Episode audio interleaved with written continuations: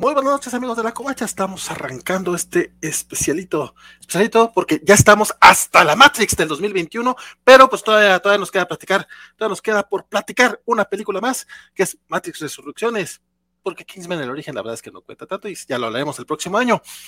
Este, quédense porque el chisme, espero que se ponga sabrosón porque la película viene con polémica.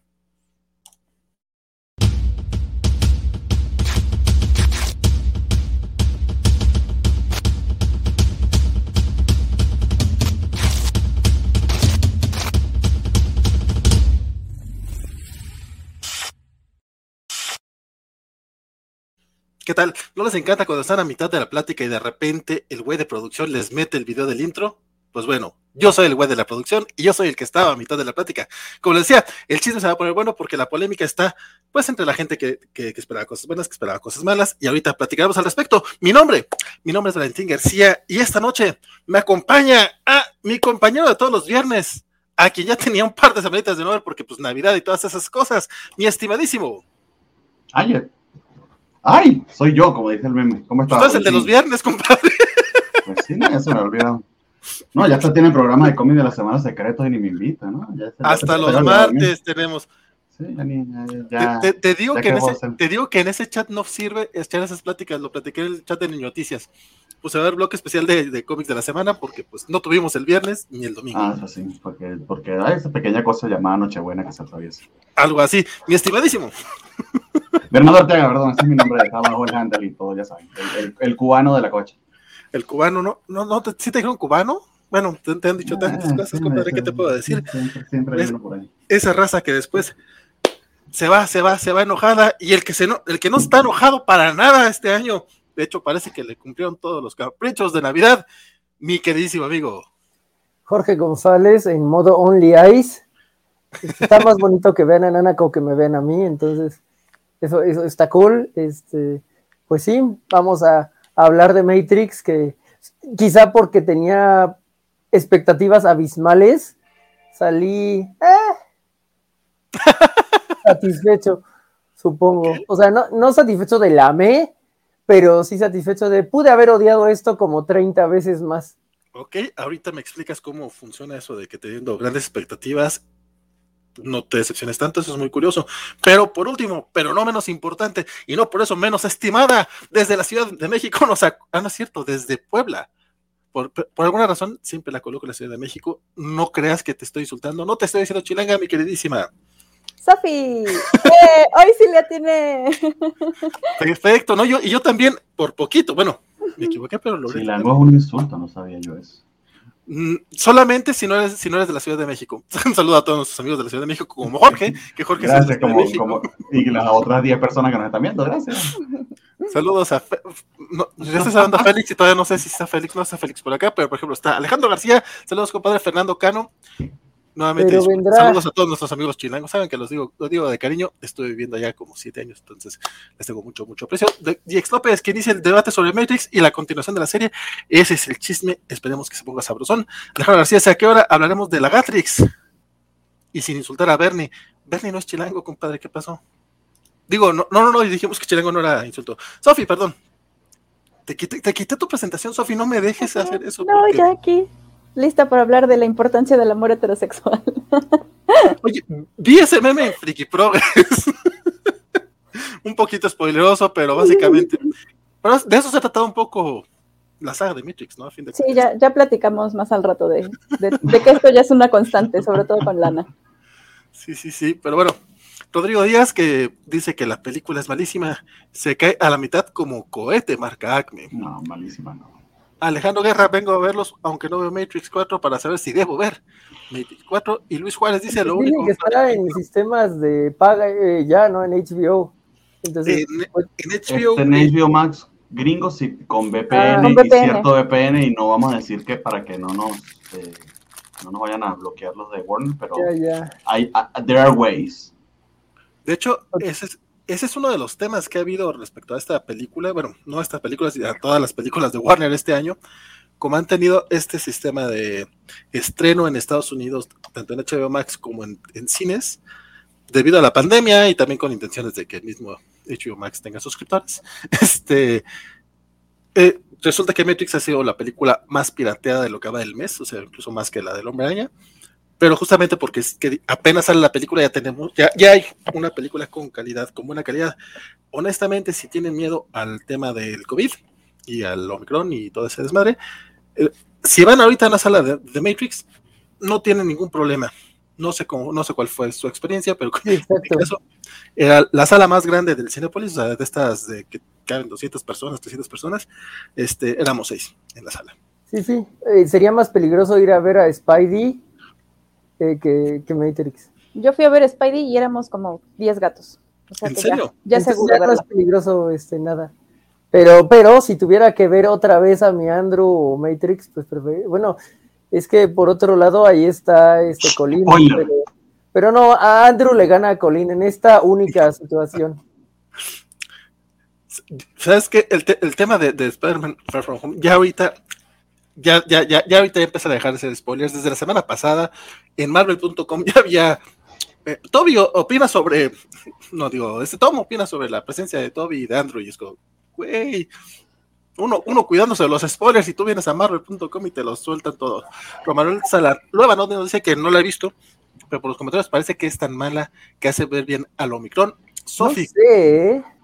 No, no, yo, yo, yo lo que creo es que eh, va a incomodar a quienes están buscando nostalgia, eh, a quien precisamente, y, es una metacrítica sobre, sobre lo que más critica ese tipo de películas como, como Spider-Man, de hecho. Sé si te gustó muchísimo Spider-Man No Way Home. Puede ser, puede ser que esta película te dé decepciones y lo que estás buscando es eso. Pero tiene Merovingo. Sí, y, tiene Merovingo haciendo metacomentarios. Eh, Ajá, o sea, es una metanarrativa, toda, toda la nostalgia es metanarrativa. Eh. Pero, pero le estamos preguntando a Sofía y venimos nosotros, hombres heterosexuales, a interrumpirla. Dejemos de menstrualinear y callémonos la boca. Yo, yo solamente quiero, que quería hacer justamente esa observación, mi querido Bernardo. Le preguntaba a Sofi porque fue la última que llegó, entonces vamos a dejar que sea la primera en darnos su opinión sin spoilers acerca de la película, aunque ya Jorge ya estaba ahí desmenuzando que si el Merovingio y que si la Mero. Y lo meta y todo. Este, pues yo creo que tampoco iba con muchas expectativas, precisamente porque sabía que era una secuela. Las secuelas, pues también ya platicamos el otro día que quizá no son tan buenísimas. Eh, yo sí tenía mucha expectativa sobre la inclusión, también lo dije el día que platicamos sobre lo de Matrix.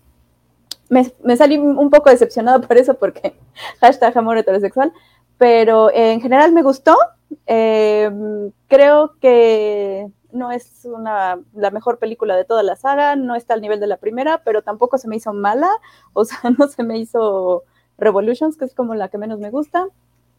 Eh, pero sí entiendo mucho por qué no le gustó a muchas personas.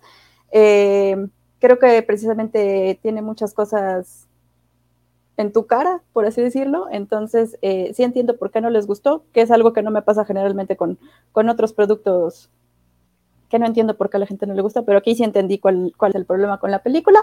Pero en general a mí sí me gustó y pues ya, mm, ya después vamos con los spoilers.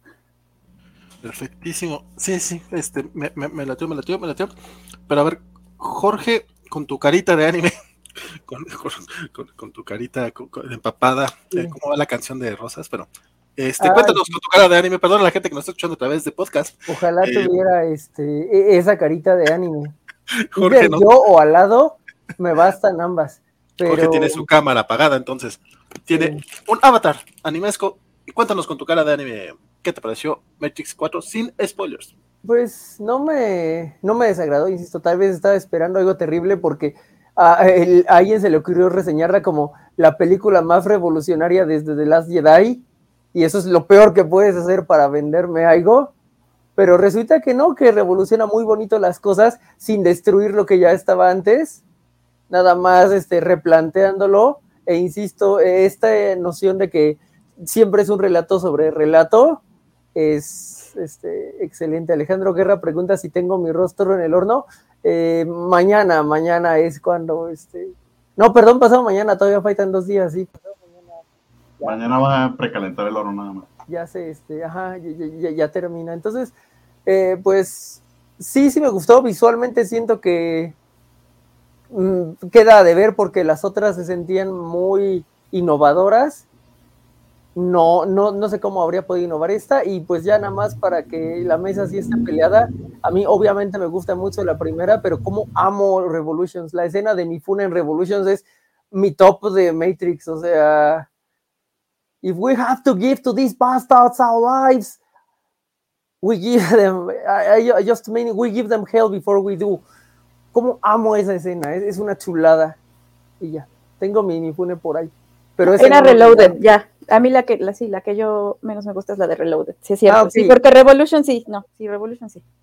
Ah, ok. Ah, eh, todo volvió a, este, a estar organizado. El arquitecto estaría muy feliz, no sé si el analista es que todos empiezan con R, perdón. Sí, sí, R con R, cigarro. Sí, sí. Y qué bueno que en español lograron mantener ese chisme porque les funcionaron las palabras. Sí, sí. Eh, Don, don Bernardo dice, Rodrigo Díaz, que en su experiencia, en, platicando con sus compas, las personas que la defienden lo hacen por cosas que interpretan y no, y no cosas que están en la película. a ver qué pasa aquí. A ti, ¿tú, tú la defiendes, tú no la defiendes, ¿a ti qué te pareció?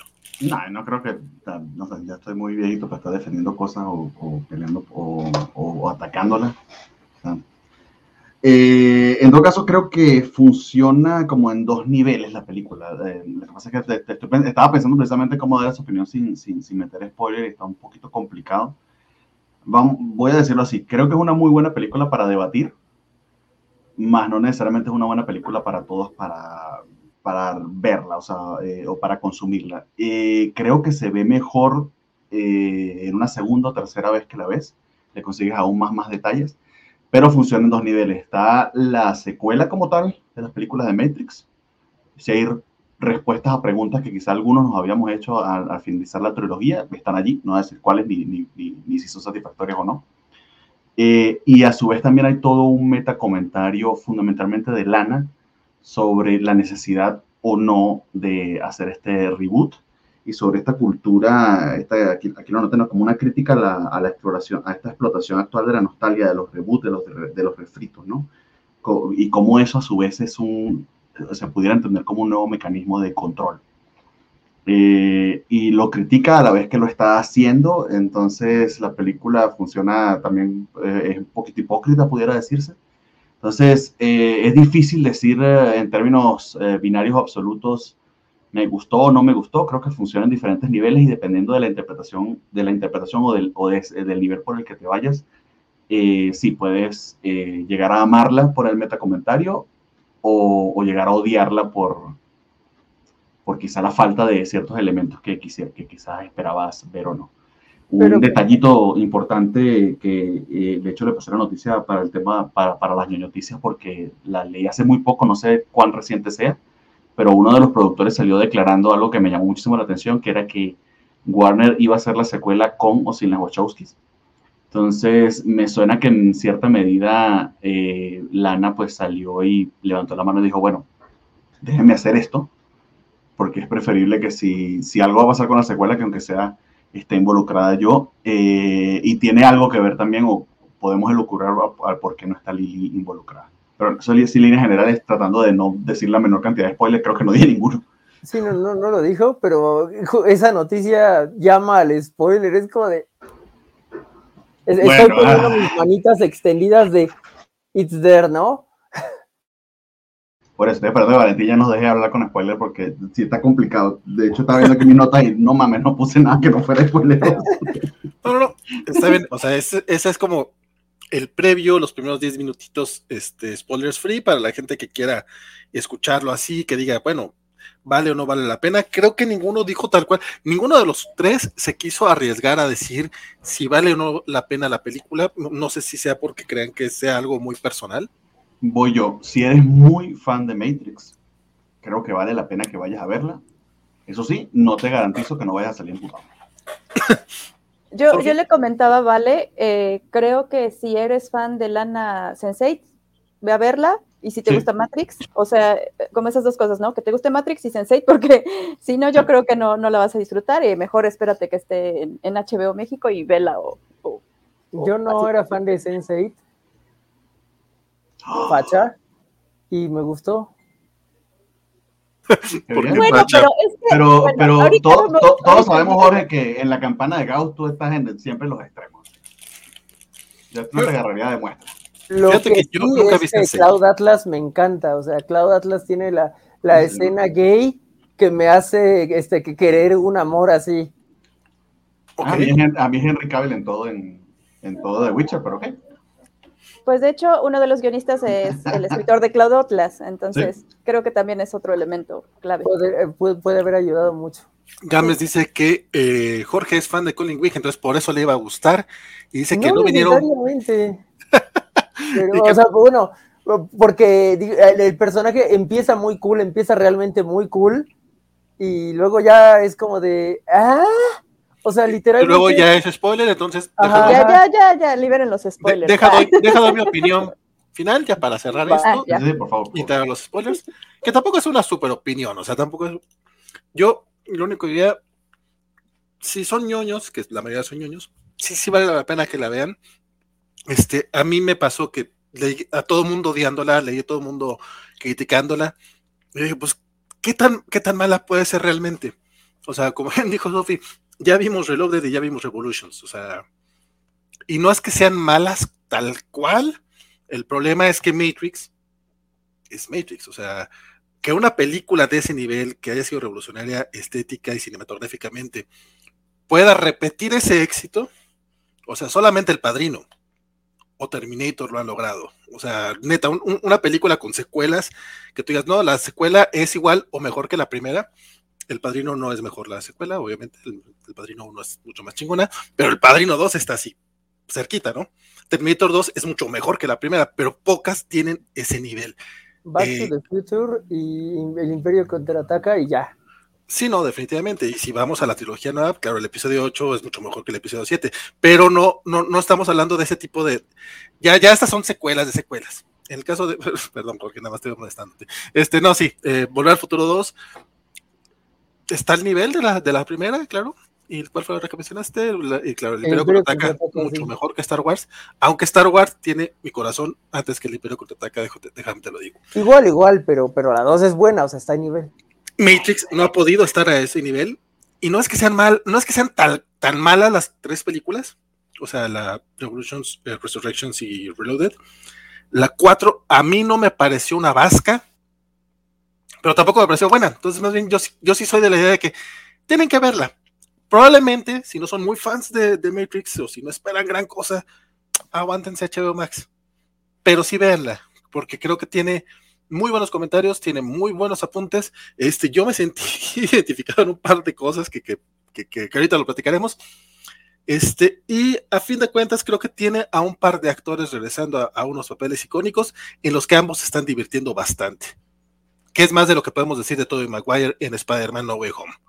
Y ya, esa es mi opinión sin spoilers. De Matrix, obviamente sí trae spoilers de Spider-Man No Way Home, pero ya de esa película pasaron dos semanas y un millón y medio de dólares en taquilla. Entonces por eso me avento a decirlo. Matrix 4. Chan, chan, chan. ¿Alguien se quiere aventar una? ¿Hay manera de dar una, sinopsis real así concreta al respecto? Pues no sé, yo podría intentarlo. Ahora sí, sí se puede.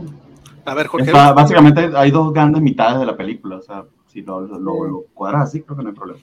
Es que sí, esa es, mi bronca. O sea, la película empieza de, cierta manera que a mí me estaba gustando. Porque, spoiler, yo, yo sí sería Cypher, la verdad. O sea, yo soy el güey que preferiría comerse el, el bistec. Lo siento. La covacha está basada, o sea, vamos adelante, Jorge, coméntala. La covacha está basada en que todos prefieren el bistec. No, y, sobre todo esta nueva Matrix del analista que se alimenta de nuestra nostalgia. Eh, por Jorge. Bueno, ah, la, película comienza recordando que, que sí hay una Matrix, porque las primeras escenas te, ponen como que se está recreando la escena, sí se alimentan muchísimo de la, de la nostalgia ahí, pero empieza a haber como modificaciones de, dentro del código, lo cual tiene mucho sentido en Matrix y después se pasa un buen tramo de la de, película eh, diciendo todo lo que lo que viste está explicado dentro de esta realidad está escondido digamos que en tu cara para que para que no lo puedas ver porque porque está escondido en tu cara no que eh, además es una de las teorías de Ah, qué, bueno está ese, ese diálogo de Alejandro Guerra que dice, la nueva película de nadie va a dañar mi franquicia más que yo y tal vez mi hermana.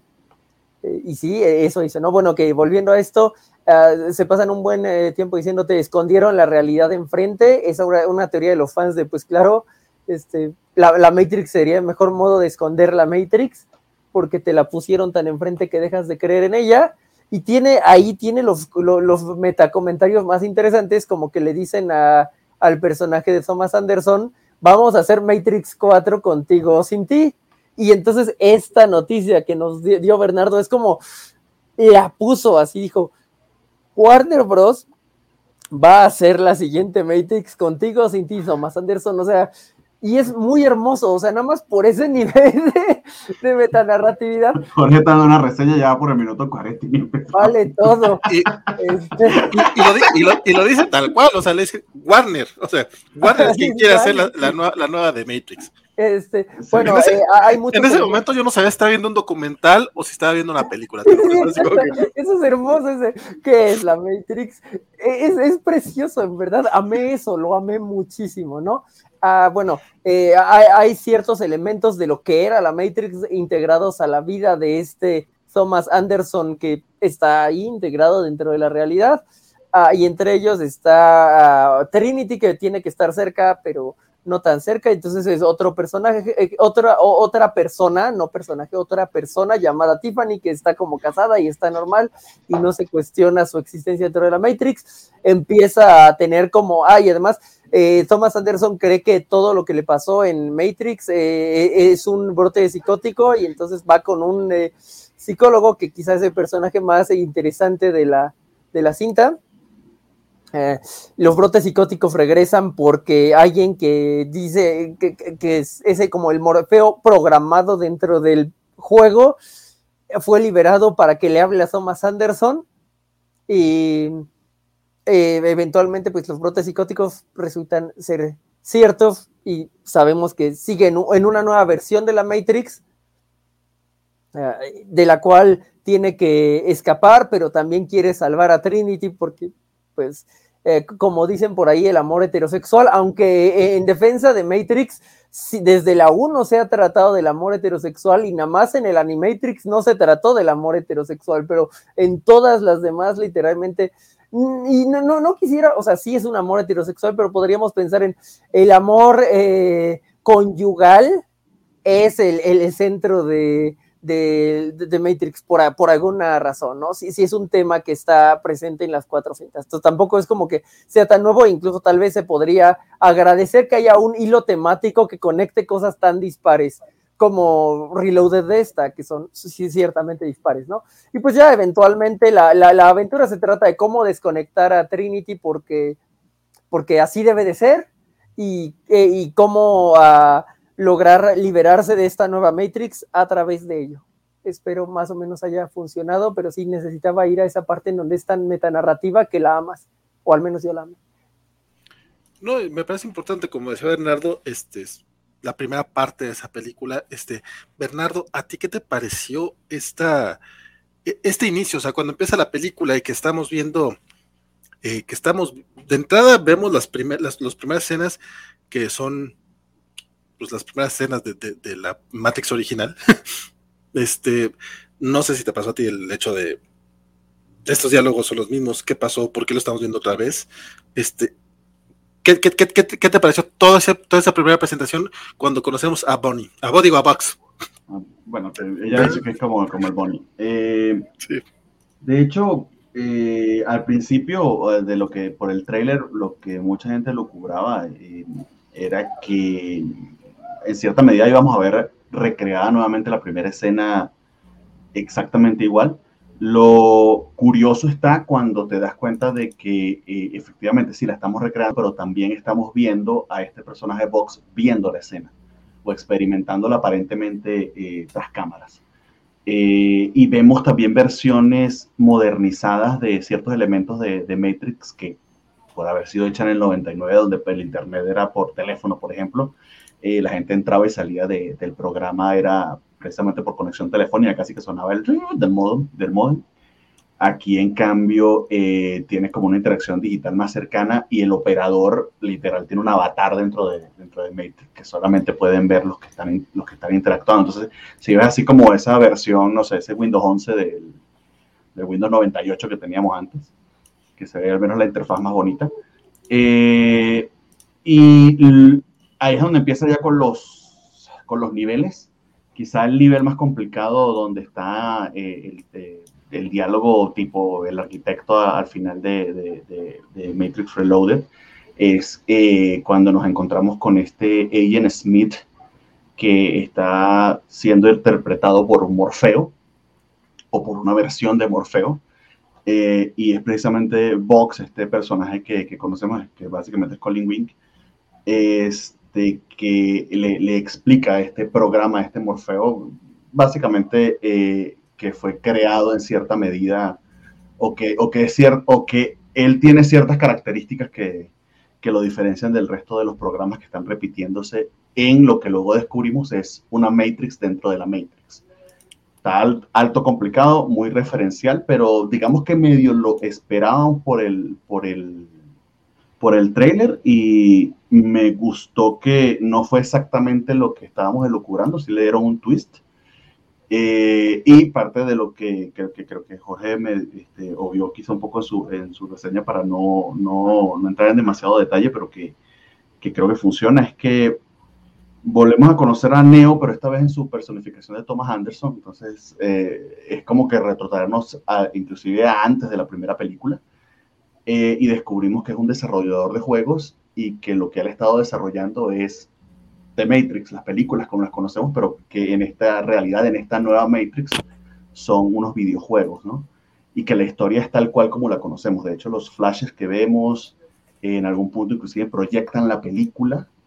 Eh, te ponen a pensar en estos niveles en los que sabemos que Matrix es una manera en que la realidad te está controlando, al menos esa era la premisa de la primera película, pero acá lo llevan a este siguiente nivel en el que te dicen, no solo eso, sino que la, eh, la Matrix está haciendo que esa realidad que sabemos que es real, que, en, el que estabas viviendo básicamente una simulación de computadora, te la venden como una ficción para hacerla un mecanismo de control.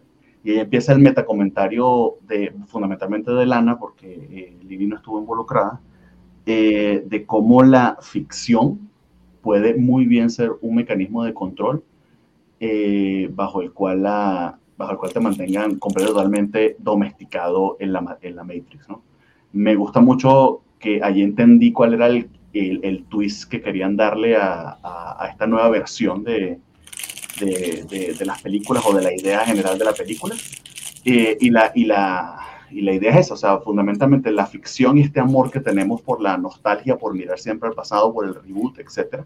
Esa es la crítica que está haciendo Lana es lo que la Matrix está utilizando para no solo mantenernos esclavizados, sino que jamás hacernos cuestionar esa realidad que, pudiera, eh, que pudiéramos cuestionarla como en el 99 era claro, eh, no claro, pues, pero que era mucho más fácil de cuestionar y de, romper, de romperla. Acá funciona inclusive en dos o tres capas porque esa ficción ahora te la venden como tu propio mecanismo de control y a la par también ciertas revelaciones que da el analista al final sobre, sobre cómo inclusive una Matrix más productiva o más eficiente porque eh, genera inclusive más energía que lo que hacía la versión anterior, pero cuando lleguemos a ese punto lo decimos. Pero a mí fundamentalmente esa primera parte, eh, ese, ese setting, se me hizo interesantísimo para darle eh, ese twist a la idea. Y allí surgen un montón de otras cosas y de metacomentarios, está el tema de la secuela de qué van a hacer de los juegos, está el tema de Neo que siempre ve de lejos a Trinity y no se atreve a ir a hablar con ella. tenemos al amigo de él que fundamentalmente se llama, si no recuerdo era Jude, pero básicamente se llama Judas, o sea, este, eh, Neo Jesucristo, Judas el traidor, que eh, eh, o sea, le da un, comentario a, Neo que me suena demasiado a lo que seguramente tanto Lana como Lily han escuchado estos 20 años, no sé, a diario, de gente diciéndole que la primera vez que yo vi Matrix me voló la cabeza. el tipo diciéndole esto a Neo es... hay un montón de capas y de capas y de capas, pero esa primera parte a mí, de verdad, me, me, me gustó muchísimo el twist que le daban a la idea y el setting. No sé si expliqué bien el setting, pero sí está difícil de tragar en un principio. Y vuelvo y repito, creo que también es una de las críticas que se le hace a la película. leí por ahí un tweet que decía que básicamente tenía que tener un doctorado en matrixología para, para entender la peli. Eh, sí y no. Ciertos niveles sí, pero eh, la idea en general creo que no. Creo que está bastante, bastante mucho, mucho más streamline que, que quizá lo que inclusive estaban eh, Reload y, Revolution. Pero sí se disfruta más si conoces, sin duda. más que doctorado en matrixología, la verdad es que yo no, yo no me considero más fan que últimamente he tenido ese problemilla con, porque les digo, no, es que no soy tan fan de Star Wars o no soy fan de, Conan, me refiero a que no soy clavadísimo, no, o sea, no, es que no me guste, no es que no los disfrute, no soy clavadísimo, me pasa igual con Matrix, o sea, las disfruto un chingo, pero no son películas que, más que la primera, no es una que tengan Blu-ray, por ejemplo. Este, no, no, no, tengo ese de, trilogía, eh, ni, ni Animatrix la tengo, creo no, Animatrix creo la tengo en DVD todavía. Uf, sí, todavía la tengo. Eh, sí, es que no me lo han robado. Este, pero no creo que se requiera tanto más que un conocimiento normalito. Pregunta Alejandro Guerra que si secuela, epílogo, no inicio, final y conclusión. ¿Qué es esta película? conclusión no es. Eh, yo, yo, yo lo declaro tal cual secuela, no lo siento tanto. Yo creo, que sí funciona como epílogo, si es también una secuela. Es nuevo inicio para los productores porque hablan de que van a hacer otra trilogía, pero aparentemente las la Wachowski no van a estar involucradas no, pero no creo que les dé, ¿eh? No, no, no, no. Y, creo que lo que tratan es que aquí vamos. La primera película terminó. O sea, eh, Neo volando eh, con el soundtrack de Race Against the Machine, superhéroe total, control absoluto sobre The Matrix. Es un buen final, es un muy buen final. luego tienes Reloaded y Revolution, que, que, como lo dije en el especial de, de, de Cobachando, creo que tienen, son, tienen muy buenas ideas, la ejecución es otro tema, pero al menos el twist que le dieron a, todo este tema de que el elegido realmente no era el elegido, era, una, era un subproducto del sistema tratando de controlarlo, era otra capa de control. Eh, a mí, o sea, yo le doy puntos a las Wachowski por originalidad en esa, eh, en, esa, en esa idea en particular para dar ese twist a, a las secuelas.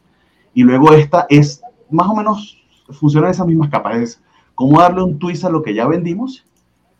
Solo que aquí se va muchísimo a la introspección, porque incluso la idea es de cómo nosotros procesamos esa idea como audiencia y cómo la sociedad actual vive de esa nostalgia. Entonces funcionan esos dos niveles también. Espera, me dice, me dice, perdón, perdón, Bernie, Espera, me dice así directamente que eh, literalmente nos dicen que los humanos dan más energía mientras sufren y así se despiertan menos. Compadre, yo estoy básicamente iluminando toda una ciudad. ¿Qué te digo? Isaac Rocha Soto, pero de eso a que estés despierto y eso, no, ¿para qué quieres? ¿Para qué quieres? Compadre Isaac, Isaac Rocha. Eh, don Isaac, también a Isaac tengo un chorro sin verlo ya. Dice, me, gustó lo ambiciosa que es. No todo, no todo le sale, pero pocas películas de ese tamaño se arriesgarían tanto. Eso también es muy cierto. Pregunta Rodrigo Díaz que si es malo que se trate del amor heterosexual no entendió ese punto. No, no es malo, lo que es que es más de lo mismo.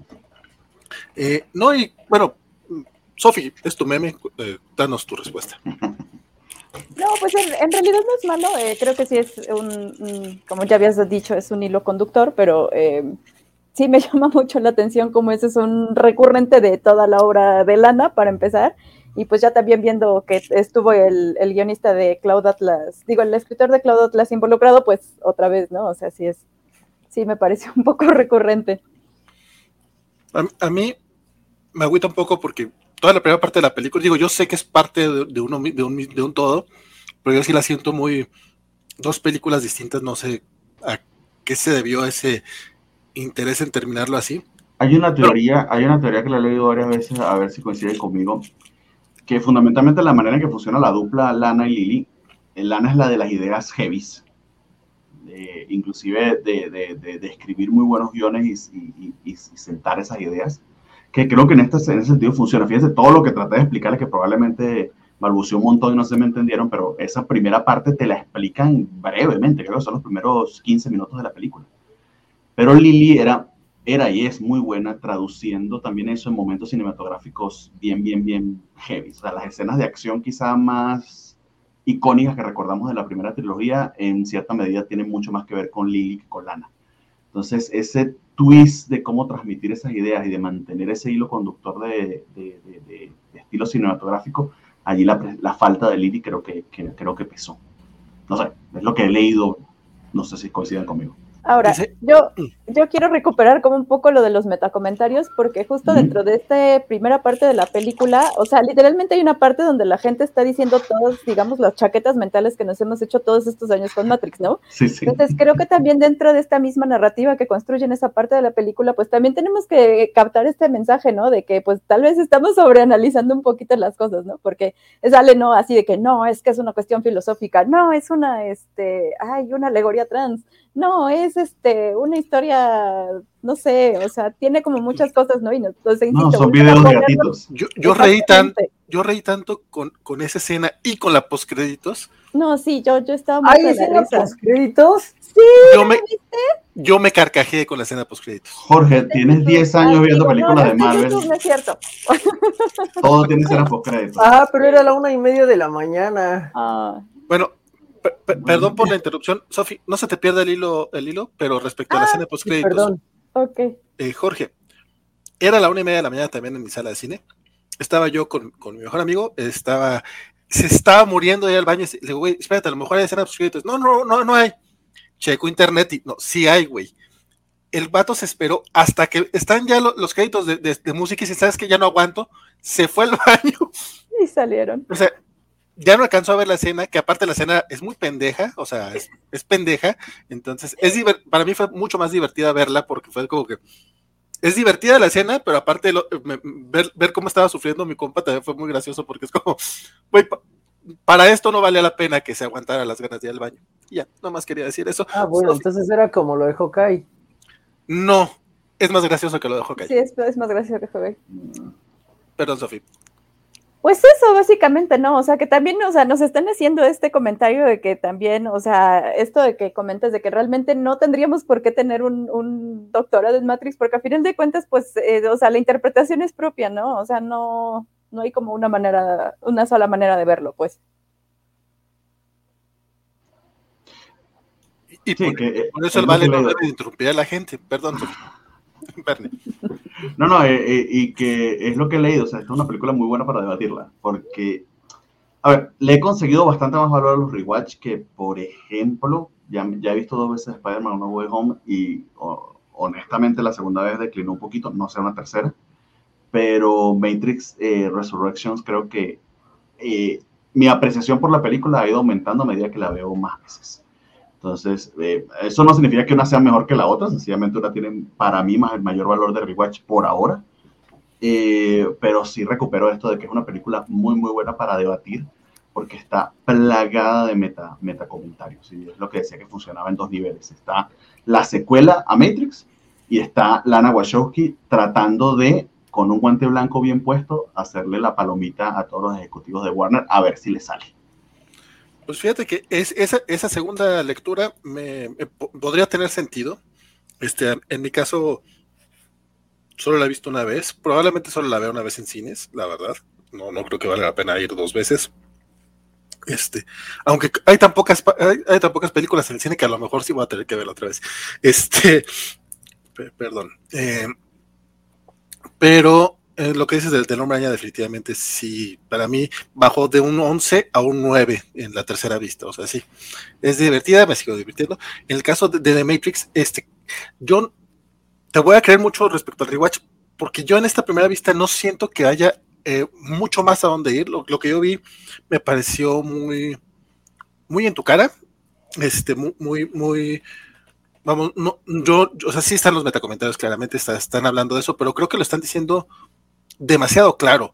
Este, dice No, mencionan a Warner y todo. O sea, eh, ahí Lana sí trajo. Si, no me entendiste, muchachito, aquí te voy a mencionar a Warner y todo. Eso sí lo hace. Pero me refiero a cosas como, por ejemplo, la primera escena que es casi casi la de la primera película. Un detallito que lo ves cuando haces un rewatch y, y, lo procesas es que la primera película empieza con un foco en nosotros. Un focote gigantesco. Esta película, en cambio, empieza con un reflejo en un charco sucio en el suelo pendejeras así, pero ajá, empieza a comentar como eso. y, ahorita que lo mencionas, probablemente ni en el rewatch te hubiera cachado, ¿para qué te miento? Tiene una. Sí. Este, Sofi, dije, Jorge, tranquilo.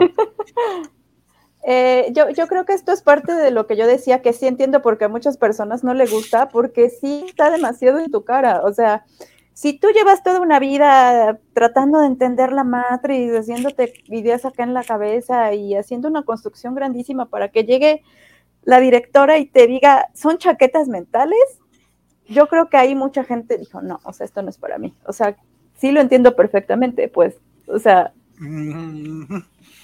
Eso, o sea, no, no es la única razón, pero, o sea, creo que sí ahí perdieron como muchos puntos con. y son chaquetas, no, y, no son chaquetas mentales y la matriz te está controlando con ah, claro, Te tiene produciendo energía y mejor que antes, o sea.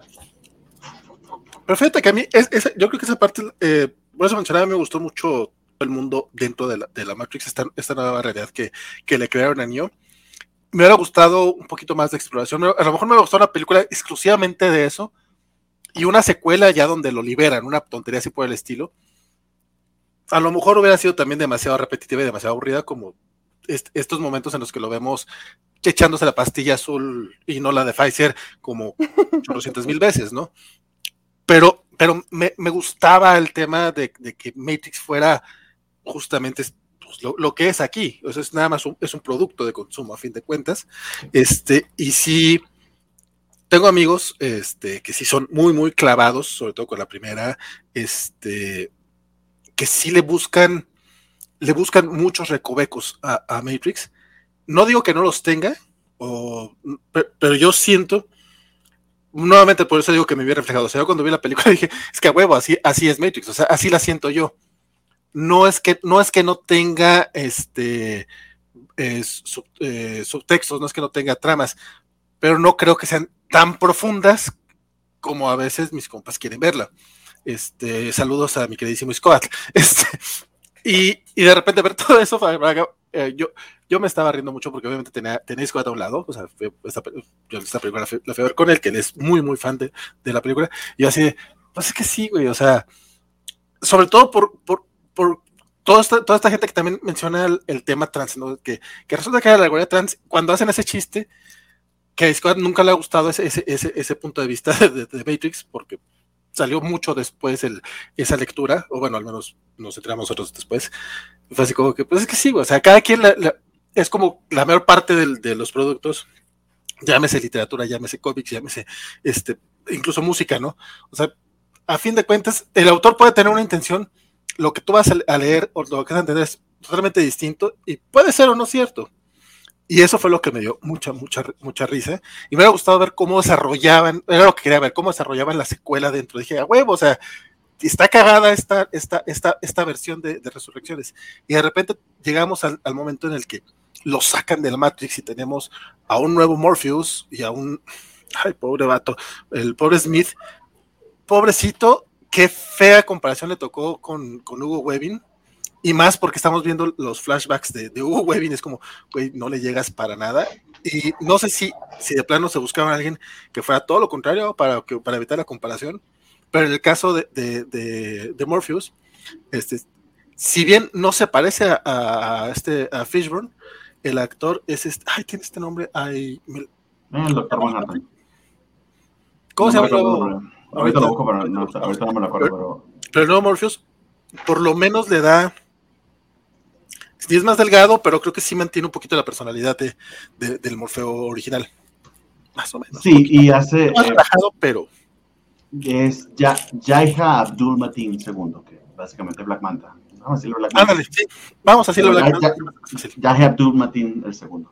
Es que funciona en diferentes niveles, porque es que como esto es una secuela con recasteo y al mismo tiempo es una burla de las secuelas con recasteo, eh, no sé hasta qué punto la película se está pateando a sí misma, o está siendo hipócrita probablemente, o básicamente está queriendo hacer eso, o sea, decirte, mira, este, tienes a este Smith que realmente no es Smith porque lo estamos recasteando, tienes a este Morpheus que realmente no es Morpheus, y de hecho, Morpheus como tal no es el Morpheus original, es una creación inconsciente de Neo en ese modal donde lo programó para que se creara a punta de repeticiones de la historia. Entonces, una vez que ese programa estuvo lo, suficientemente maduro, que, corrió suficientes veces como para convertirse en esta reinterpretación de, de Morpheus, es, cuando lo sacan de, ese modal para que ayudara a sacar a, Neo. Esa es una idea, de nuevo, son ideas geniales, a mí se me hacen muy, muy interesantes, eh, ya el tema de la ejecución o de cómo funciona a nivel cinematográfico es otra discusión, pero esa idea se me hace genial, la idea de que, por ejemplo, ahora también los programas, la, forma en que se, inventaron para que los programas interactúen en el mundo real, a mí me voló la cabeza. Eh, la evolución del hecho de que ahora no son máquinas contra máquinas contra humanos, sino facciones de máquinas y humanos contra facciones de máquinas y humanos, también tiene mucho sentido. O sea, todo eso está, está bastante, bastante bien, pero a la par está Lana como dejándonos decir, dejándonos saber, oye, esto lo iban a hacer sin mí, creo que, creo que porque están diciendo, lo iban a hacer conmigo sin mí, prefiero hacerlo yo para darte todas estas ideas, darte todos estos comentarios y a la par también darte unas dos o tres cachetadas porque siempre lo que tú quieres es repetición de lo mismo. Y este loop en el que nos encontramos, lo dice muchas veces, el loop nostálgico. Ghostbuster está allí, Spider-Man está allí, todos los reboots que se vienen y que hemos visto están allí. O sea, ese comentario de Lana está allí, de que eso, eso que nos mantiene atado en un ciclo constante, que no vemos el futuro, sino puro el pasado, probablemente sea el mecanismo control que, que nos tiene actualmente. Fíjate que pregunta acá Manuel que si en pocas palabras la Wachowski nos troleó, el fandom. ¿Qué opinas de eso, Jorge? Que perdón, hace ratito eh, te, pedí que dejaras hablar a Sofi y después ya te me quedaste quedado todo el rato. No quiero que te calles, Jorge, quiero que opines. Ay, yo no recuerdo qué iba a decir. no, no, pero tú, eh, la Wachowski troleó al fandom de Matrix, ¿tú qué opinas? Pues no sé, digo, igual y sí, pero no sé, siento que viene de un lugar más puro que otros troleos que se han aventado. Eh, y como es tu propia obra... En Ralph Bonner. Exacto, no es Ralph Bonner. Estás pensando en Ralph Bonner, seguramente. No, estoy pensando en The Last Jedi, obviamente, pero... Este... pero a ver, cuéntanos, eh, este troleo, ¿por qué lo sientes más puro? Pues, ah, porque, no sé, como que critica hacia todos los lados, ¿no? O sea, esto de la, o sea, dice, ah, la, la es una, una, alegoría trans, y yo sí eh, llegué a ver tweets de gente de, ay, miren lo que es la nueva Matrix, y es como de, pero están bromeando con ese concepto, no te lo están diciendo en serio, tanto como no te están diciendo en serio los otros conceptos, porque efectivamente están diciendo que no puede ser nada, eh, que no, no, no tiene por qué ser una de esas cosas específicamente, ¿no? Entonces, al final eh, eh se siente que, viene desde un lugar bonito, no desde el odio por el eh, eh, héroe blanco de los ochentas, sino por la, capacidad de poder reinterpretar lo que tienes, ¿no? Que es un poco lo que están haciendo. Y hace rato comentó saca algo bien cool que dice, una cosa bien padre de las tres secuelas es cómo te dicen que las rebeliones las toma el sistema y las convierte en otros mecanismos de control y si ese es el mejor comentario que uno podría tener de Reloaded, de Revolutions y de esta, ¿no? E, e, es muy cierto. exactamente.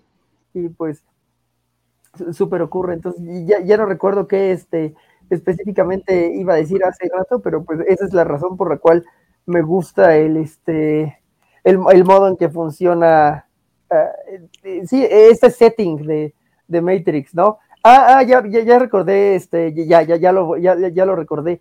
Y la primera escena está obsesionada con decirte come mierda. Así, está en español, está en inglés, está en francés, en los letreros.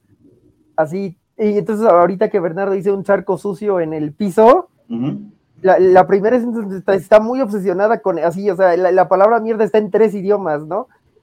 Entonces es como, ok. No diría que mierda, pero sí diría como que esto es un reflejo eh, feo de la primera película, de, la, de las primeras secuencias de la Matrix a la película. No, no, pero la palabra, o sea, si está shit, si está merde y si está soy de ¿Ah, mierda. Ah, en, bueno, que está un tercer, en un tercer rewatch la veré, eso no me caché. O sea, en los letreros sí está ahí y es como de, ok, y entonces, cuando tú mencionaste eso de un charco sucio, es como, ah, ok, entonces, o sea, está más ahí, está más ahí, ¿no? Entonces, tiene esas cosas en Harry Watts, no sé lo que no haya visto, ¿no? O sea, hay muchas cosas que me gustaron que son detallitos, como por ejemplo en la oficina del, pero ese sí te, la ponen un poquito más en la cara, en la oficina del eh, partner de Thomas Anderson está la cara de Smith golpeada, ¿no? Como, como estatua de, eh, de adorno.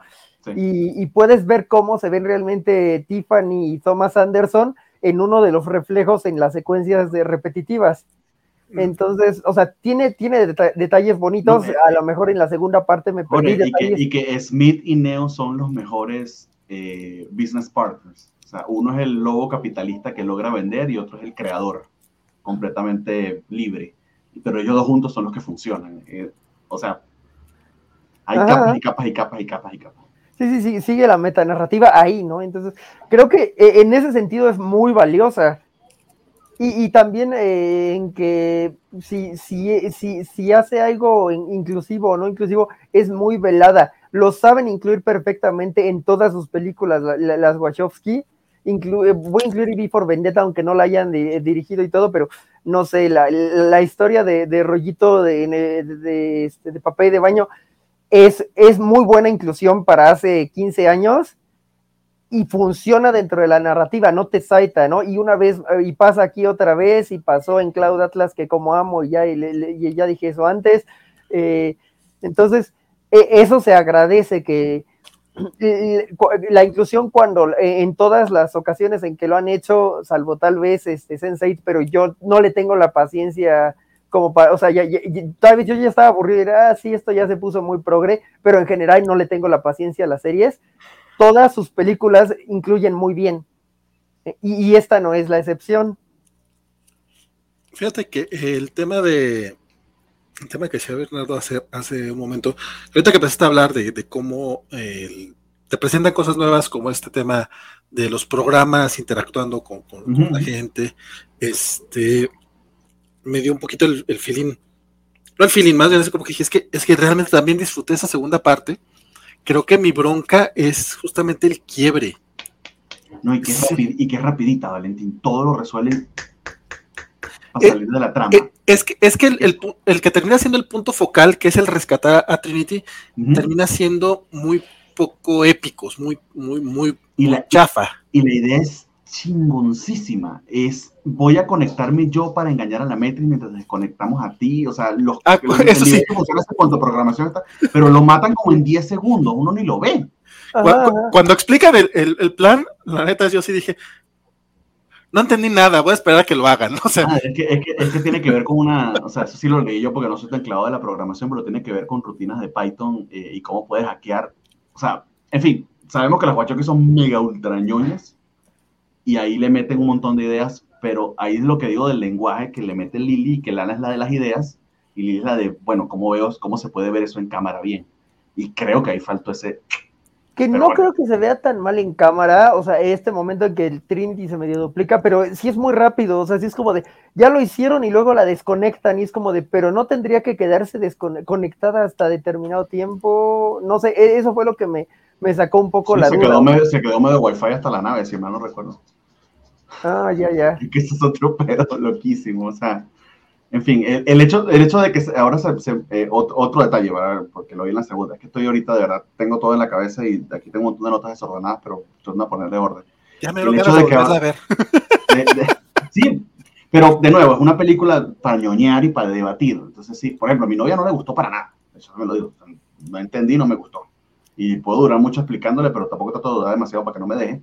Este, pero, pero quizá eh, funcione más como debate que como peli, eso sí lo puedo plantear, pero bueno, voy con esta idea. Eso le eh, pasa a, ahora a, las escuelas, o sea, desde Reloaded ya, ya, ya funcionaban más como debate que como, ¿no?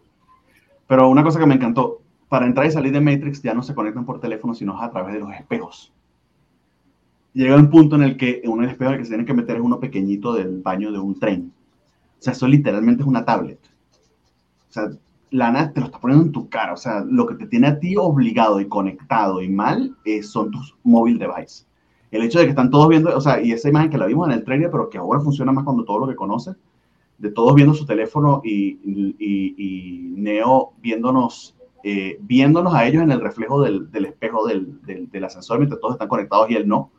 De eso se trata, o sea, nos tiene esclavizados a través de ellos. Y bueno, todo el tema del analista, el analista básicamente es no mames, es el algoritmo de Facebook y de YouTube. Eso es lo análisis.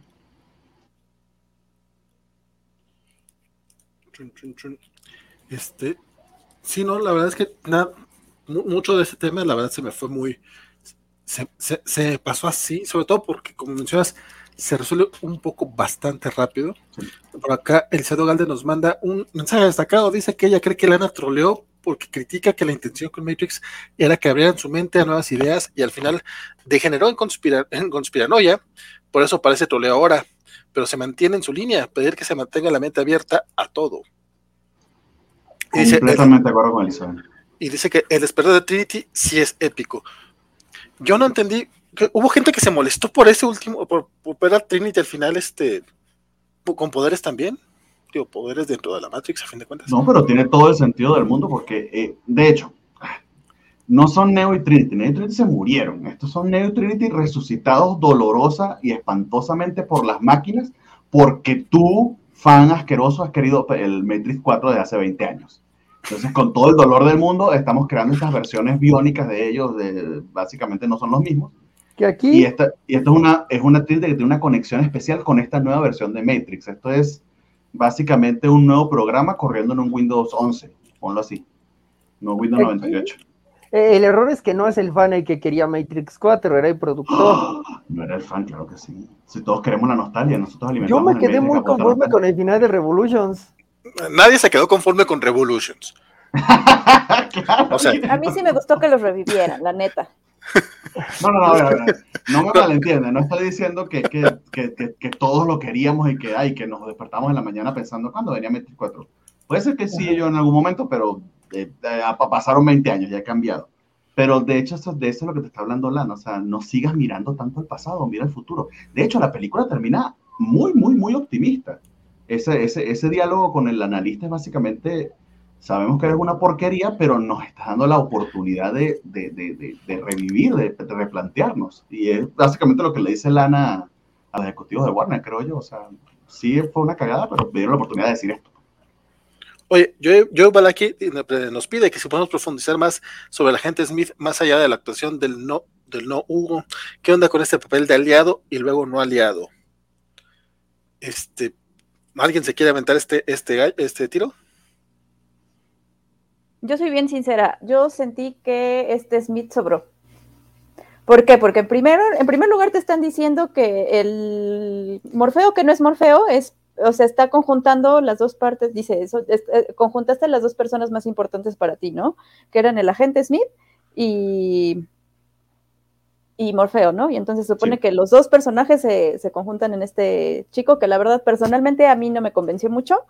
Este, aquí sí voy a disentir un poco, este, siento que estos dos personajes realmente así como que me sobraron un poco creo que hubieran podido como desarrollar más a, nuevos personajes que se me hicieron como más interesantes que reciclarlos, pero bueno, están ahí. Y eh, la verdad es que yo no entendí que sí ahí el agente Smith más que solamente volver a ser como que la dupla de, de, Neo. O sea, si ustedes lo entendieron, pues nos lo pueden resolver la duda, pero no realmente yo sentí que sí sobró. Y es que creo que el hecho de que sientas que sobraron es en cierta medida lo que te quiere decir Lana, porque fundamentalmente te dice eso, o sea, es un refrito de la historia anterior. Mira, es tan refrito de la historia anterior que hace algo que en otras secuelas pudiera ser hasta imperdonable. De hecho, hay gente a la que le hartó, pero creo que es a propósito. Y de nuevo, probablemente sea yo justificando cosas del guion que no son justificables, pero es porque estoy tratando, en cierta medida, de, de entender el metamensaje. El hecho de que tengas escenas de las películas anteriores, cada corte, eso es algo imperdonable, prácticamente imperdonable en una secuela. O sea, cada 5 o 6, eh, no 5 o 6, pero podemos decir que cada 15, 20 minutos hay una escena de, ya sea de Matrix 1, de Matrix 2 o, de, o, de, de Reload o de Revolution. Eso en cierta medida lo estoy haciendo Lana solamente para decirte, creo yo, eh, esto es un reboot, esto es chafa, esto es una copia. Este Smith es una copia mala, este Morfeo es una copia mala. De hecho, no es Morfeo, es la versión de Neo de Morfeo, no es Smith, es la versión de Neo de Smith. Al menos así lo vi yo. Wow. Compadre, compadre, no, sé si tengas razón o no. Probablemente no, ni, yo tampoco, o tenga eso claro. No, no, este, digo, probablemente sí. Este, pero si no tienes razón, no mames, igual me gustaría que me gustaría que te contrataran como, como, como coescritor. Porque, porque eh, podría ser una, una razón sobre todo, sobre todo el Smith, que en serio creo que sí, que sí te, llega a ser un poco, un poco triste eh, su participación y como dice Sophie, queda muy, muy, muy de más. Mm, porque en, aunque sí lo vemos como la dupla o esto que tú mencionas que el, un equipo creativo dentro, dentro de la matriz, que también, que por lo que entendí está este, o, sea, no recuerda nada, o sea, no, recuerda nada hasta que se libera Neo y es cuando se convierten en aliado o no aliado, que es lo que menciona Joe. Este, yo, a mí esa parte se me hizo bien, este, bien pinches random, pero también es más o menos lo que terminas viendo en muchas películas con fanservice. Y termina siendo hasta cierto punto un fanservice malo. En, ese aspecto, nuevamente, aquí en vivo, frente a todos, me acaban, me acaban de despertar el interés de volver a ver la película con, con porque a lo mejor merece la pena para el análisis. Más teniendo en cuenta que con, la, con, tequilla que está, que, está, que está teniendo, no creo que vaya, vaya a, autorizar la, quinta película. O si va a haber una quinta película, no van a meter a, las Washoki y por ende no va a estar Keanu Reeves ni, ni Carrie involucrados. Porque, de hecho, para que sepan, si Warner dejó a Lana hacer esto, que literal es medio que está en la mano, en la cara, perdón, es porque Keanu le dejó bien claro que él no participaba si no estaban involucradas las hermanas Washoki. Si no. No, y que también el, hecho de ver a, Keanu Reeves en secuelas después de que había declarado que le iba a hacer más secuelas es muy gracioso. Digo, no es la primera secuela que hace, digo, hasta hizo una de Bill and Ted, pero de todas maneras sí es como, pues no, que no, güey. Aunque sí, en esta sí se siente un poquito más ese tema. Me, me interesaría saber si Rodrigo Díaz, cuando menciona esto de que, de, de que la gente eh, le, está explicando cosas que no hay en la película, se refiere justamente a este tipo de temas, este tipo de, subtextos o este tipo de lecturas que, que la verdad es que aquí entre Bernardo y Sofi se la están aventando más que, más que uno. Yo estoy igual de montado con ustedes. Digo, mira, güey, yo, yo, lo único que sé es que la primera parte me gustó y la segunda parte no tanto, pero más bien es que siento que, pues eso, como son, se sienten como tan dos películas distintas que sí podría ser una secuela de la otra pero me hubiera gustado ver una, mayor exploración dentro de cada uno de los dos temas. Y que creo que le estamos dando la razón a Rodrigo porque lo puso en un comentario. Todas las que la defienden básicamente son lo que interpretarán de la película. Y que, que te diga, Rodrigo, pues sí, en cierta medida sí. O sea, la gente es viendo tiene razón de ser más que golpear al analista, al analista porque sí. el tema del analista eh, está interesantillo, pero sí quiero mencionar, me cayó muy gordo el, el, chiste del gato del déjà vu. Y, ahora, después de todo lo que ha estado, de todo lo que ha estado haciendo, compadre, pues me, suena, que a lo mejor también esa es la intención. O sea, pinche gato de Yabu fue un chiste en la primera película y ya. Que lo hemos visto repetidas ocasiones en memes y en la cultura pop y la fregada. Es como, güey, nomás era un chiste. Y ni siquiera se refería a que el gato era el de vu, sino el hecho de que vieras dos cosas repetidas. O sea, no que vieras a un gato, era que se repitiera. Y aquí hasta le ponen el nombre al gato y hacen todos estos chistes y es como... Porque es la interpretación del analista, es decir, el algoritmo de YouTube, de Facebook y de Twitter, eh, eh, hecho persona, hecho personaje, está interpretando Matrix para ti, por eso es un gato. Sí, es o sea, funciona la película en esos niveles si tú quieres justificar a Lana, ¿no? Así es así. Yo voy a empezar a justificarla así porque, divertido. así resultaría que a lo mejor me gustó más que, que sería, sería, mi segunda película de Matrix favorita entonces. Probablemente, o sea, si te vas puro por el metacomentario, es un, es un episodio de Rick and Morty infinito, o sea, porque, porque parte de, del problema que tengo yo con la segunda y sobre todo con la tercera es eh, esta filosofía metida a la fuerza. Toda la última plática con el arquitecto, que será un actorazo el vato, o sea, sí, es como que, güey, o sea, ¿por qué me comprimes lo, lo que nos quieres decir en la película en 10 minutos? Sí, o sea, sí. y, de repente esta película es como una respuesta a todo eso, es como, ni hay tanto, güey, o sea, no, no, o sea, no es para tanto el mame. Y terminas con una película este, básica de héroe salva heroína. Sí, en cierta medida sí, y, y, y todas las secuelas de todo el grupo de, de, de, de, la compañía de videojuegos haciendo brainstorming sobre qué significa Matrix, o sea, te lo está diciendo Lana muy claro. yo, yo vale que dice que si decimos el chiste de que John Wick estaba en la Matrix, no compadre, lo estás haciendo tú en este momento, y que el analista es David y el doctor Dougie Hauser. No, sobre la analista, me estaba gustando un chingo la actuación de Neil Patrick Harris, hasta que la última escena de repente se convierte en Barney Stinson. ¿Qué pasó? ¿Qué pasó contigo, Neil Patrick Harris? Amo a Barney Stinson de una manera, este, mm, vamos, no, no, no, es, una, no es un amor eh, de, devoción, o sea, vamos, evidentemente el vato está mal y todo lo que hace está equivocado, como todos los personajes de How I Met que todos, digo, salvo, salvo Marshall, pero este, pero su actuación había sido como muy, muy, muy como el arquitecto, sí, pero muy centrada, de hecho, era parte de lo que, muy sobre todo al principio. Ajá, o sea, estaba viendo otro personaje y eso me estaba gustando, y de repente el último es el berrinche de Barney, que, güey, qué pedo, pero bueno, Sofía, ya, y Jorge ya se quedaron callados, nuevamente les repito, ustedes quítenos la palabra, porque yo, aunque no tenga nada que decir, estoy hablando.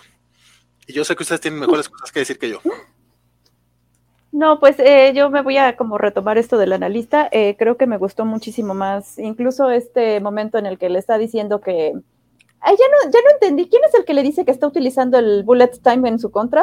el analista. Es el analista, ¿no? Entonces, eh, creo que otra vez, otra vez, eh, creo que todo lo que quisieron hacer con el, con el arquitecto, aquí lo hicieron mejor con el analista, o sea, a pesar de que se echa un chorro así como de cinco minutos, creo que fue como bastante carismático, eh, me gustó muchísimo, siento que, insisto, es que para mí los personajes nuevos me llamaron muchísimo la atención, me hubiera gustado verlos más como desarrollados, que, que incluso, insisto, estos que me sobraron como un poco, y yo disfruté muchísimo este, estos momentos, ¿no? Pero bueno, o sea, yo como no he visto How I Met Your Mother, pues no sé si fue Barney, pero sí me encantó como, como precisamente esto que dice Jorge de cómo lo de la inclusión está bien metido, o sea, es que en realidad Trinity diciéndole, o dándole una madriza porque le dice, y esto es por usar niños, ¿no? Y por meterle en un pinche matrimonio, y es así como de, claro, pues es que el matrimonio y los hijos son como el el amarro de las mujeres de cierta manera, ¿no? Y a final de cuentas, pues ella está al mismo par de Neo, ¿no? Entonces así de, wow, qué bonito, ¿no? O sea, a mí me encantó pues porque yo soy súper progre, ¿no? Pero insisto, a lo mejor a alguien no, le gustó. Entonces, este, yo sí disfruté mucho ese, ese, personaje. La verdad no, no noté como este cambio de los dos, este, como dices tú, como del cambio de la, de la personalidad, porque quizá yo no he visto How I Met Your Mother. Em, pero sí, o sea, es un personaje muy carismático y que o sea, creo que el mismo diálogo lo dice, ¿no? O sea, dice es que el, anterior, o sea, cuando habla del analista, dice, para él todo eran cálculos, ¿no? Y él se está eh, considerando algo que también eh, consideraba el oráculo, que era pues toda esta parte emocional, ¿no? Entonces, digamos, el oráculo veía como lo bonito en lo emocional de las personas, pero este tipo lo agarra como pues para el control, ¿no? Porque a final de cuentas, pues sí está haciendo todo este análisis. O sea, sí dice, y, se echa todo este speech maravilloso de cómo las personas, dice, es que las personas están en ese punto entre lo que están anhelando y no querer salir de la zona de confort, ¿no? Y eso es como lo que les, eso es lo que les prende el cerebro y por eso nos están dando un chingo de energía, ¿no? Y es aquí donde los tenemos que mantener. Entonces fue así como de, oh, qué poderoso. Yo, a mí sí me encantó porque, insisto, eh, creo que es todo esto que quisieron hacer con el arquitecto, pero que no pudieron porque pues el otro era puro cálculo y este sí es, sí tiene carisma. Ah, eso sí, o sea, si algo derrocha Neil Patrick Harris es carisma. Dice Félix que se siente un gran intelectual escuchando decir repetidamente metacomentario. Y sí, estamos diciendo mucho metacomentario. Yo empecé diciendo metacomentario antes de que pudiéramos decir qué tan tantos metacomentarios había en la película. Es que literal se pudiera llamar Matrix metacommentary. Pero entonces no empezaría con R. Tenemos que encontrar una palabra que empiece con R que hable de la. Sería metra, Ay, no olvídalo, el chiste murió en mi boca. Dice, ahí donde están, it is you being mera, dice Spider Games, con una buena frase de community. Y después vale, me jala de regreso a la realidad con el vato. Perdón. no queremos que escapes de la Matrix, Félix. Necesitamos que te quedes con nosotros. Pero bueno, este. Ah, hablando un poco del, de, la gente Smith. Eh, Ajá nada más leo el comentario de Rodrigo Díaz. No pierdas ese, ese, ese tren de pensamiento, porque dice que esto le recuerda a la gente que amaba a Boba Fett cuando salió cinco minutos en la trilogía original. Todos crearon historias del personaje que nunca estuvieron ahí hasta hoy. Vean la serie de Boba. Mm, parcialmente, parcialmente de acuerdo. Está bueno el chiste, pero no. parcialmente de acuerdo, compadre. parcialmente, porque acá hay una intención. Allá lo que había era un traje muy bonito. Ahora sí, Jorge y un juguete uh, que le sacaba los ojos a los niños. ¿eh? Este. Que, eh, efectivamente, el hecho de que este Morfeo sea la versión de, de, de, de Thomas Anderson de Morfeo eh, está bastante padre, porque sí te habla justo de cómo las cosas van palideciendo o de una copia imperfecta, si fuera en un sistema digital, cómo cada copia va perdiendo coolness, y aquí pues perdió el coolness de Lawrence Fishburne para, para quedar en el otro, bueno, que obviamente lo que, lo que pierden es calidad de, eh, no sé, un archivo pierde calidad, pero aquí perdió coolness de, de, Lawrence Fishburne, ¿no? Y eh, eh, justo el agente Smith es como la versión del agente Smith de la Matrix, pero sí, sí reconozco que está un poco raro cómo funciona, ¿no? O sea, se despierta y entonces, pero si se despierta y su única prioridad es matar a Neo, entonces, ¿por qué primero se revienta el analista si el analista pudo haberlo ayudado a reventar a Neo? Ok, podría comprender un poco de eso, ¿no? Em, pero bueno, mm, ok, sí, sí, tal vez ese, ese asunto cuando alguien dijo película de zombies, esa parte es donde más se debilita la película, ¿no? Eh, que está padre cómo despiertan a Trinity, pero no saben, y, ahí eh, lo, que dice Bernardo respecto a la faeta de la, la, otra Wachowski tiene sentido. Esa es la gran escena de acción y no acaba siendo la gran escena de acción, ¿no? Que es algo que bien que mal sí tienen las otras tres películas, incluso Reloaded, que es la, más densa en cuanto a filosofía, no sé por qué odiarías la 3 más que la 2, porque según yo la filosofía más pesada está en la 3 y en, la 2 y no en la 3. Porque, eh, porque la 3 te la, te la ponen toda, te la condensan toda en 10 minutos en la plática con el arquitecto. No, pero la, plática con el arquitecto es en la 2. ¿Es en la 2? Ah, entonces estaba hablando de esa película. Ah, La 2 la es la que literal empieza la película. Tienes la escena de acción en la, en la autopista, la pelea la pelea para conseguir las llaves, ajá, exactamente, o sea, una grandísima escena de acción como de dos horas y la película pasa en diez minutos al final. Ah, entonces estaba hablando de, de, Reloaded. Este fue el, este, el programa de hacer que la gente aprecie un poquito Revolutions, para mí, o sea, no, no, no sé por ustedes, pero a mí sí, bueno, no, de Revolution significa muchas cosas para mí, entonces es como muy, muy cool en ese sentido, pero bueno, Sí, ahí falla en esta noción de la extracción. La, escena se vuelve demasiado larga, no, no agarra como un ímpetu, no te da algo visualmente notable. Y, yo creo que e, ese, ese es el puntito en donde se cae un poco la cinta, ¿no? donde no digo, ay, la amé. No, no, ahí tiene como un problema. Y yo tengo lo mismo de, de Sophie, que nunca vi How I Met Your Mother, entonces no les puedo decir que este que en algún momento di al analista, me pareció un personaje muy bien logrado. El hecho de que los lentes fueran azules como las pastillas, me pareció muy in your face, pero, pero el buen tipo de muy in your face, este. Y, el, gato que se llama de Yabu, no mames.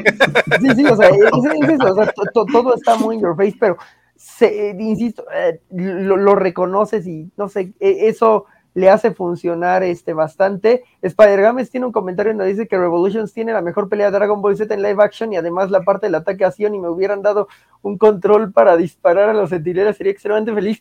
Sí, sí, así es, todo eso es verdad. Para mí, Revolution, la escena, la escena realmente es live action porque es puro CGI. sí, sí, pero pero eh, eh, es un CGI que, eh, que, no pudo ser superado hasta el 2013 en Man of Steel, y entre Man of Steel y Revolutions yo prefiero volver a ver Revolutions. Este, pero bueno, y perdóname, perdóname Henry, yo te quiero mucho, pero, pero es que no saben qué es Superman. Entonces, también nos dicen que les interesaría un Animatrix 2 con la guerra civil de las máquinas y el periodo de Morfeo como regente de Zion. sí. Sí, por ah, favor, y, por favor déselo a, a Sainz Saru y a, y a Mapa. O sea. Sí, sí, ahorita que Mapa está de tírame otro, tírame otro, así pinche Mapa Homero. Sí, por favor, ¿no? Hacerlo los japoneses para que nos hagan cosas maravillosas, eso sí. Eso me gustaría ver a, un Animatrix si son 4, 5, 6, 7, sí.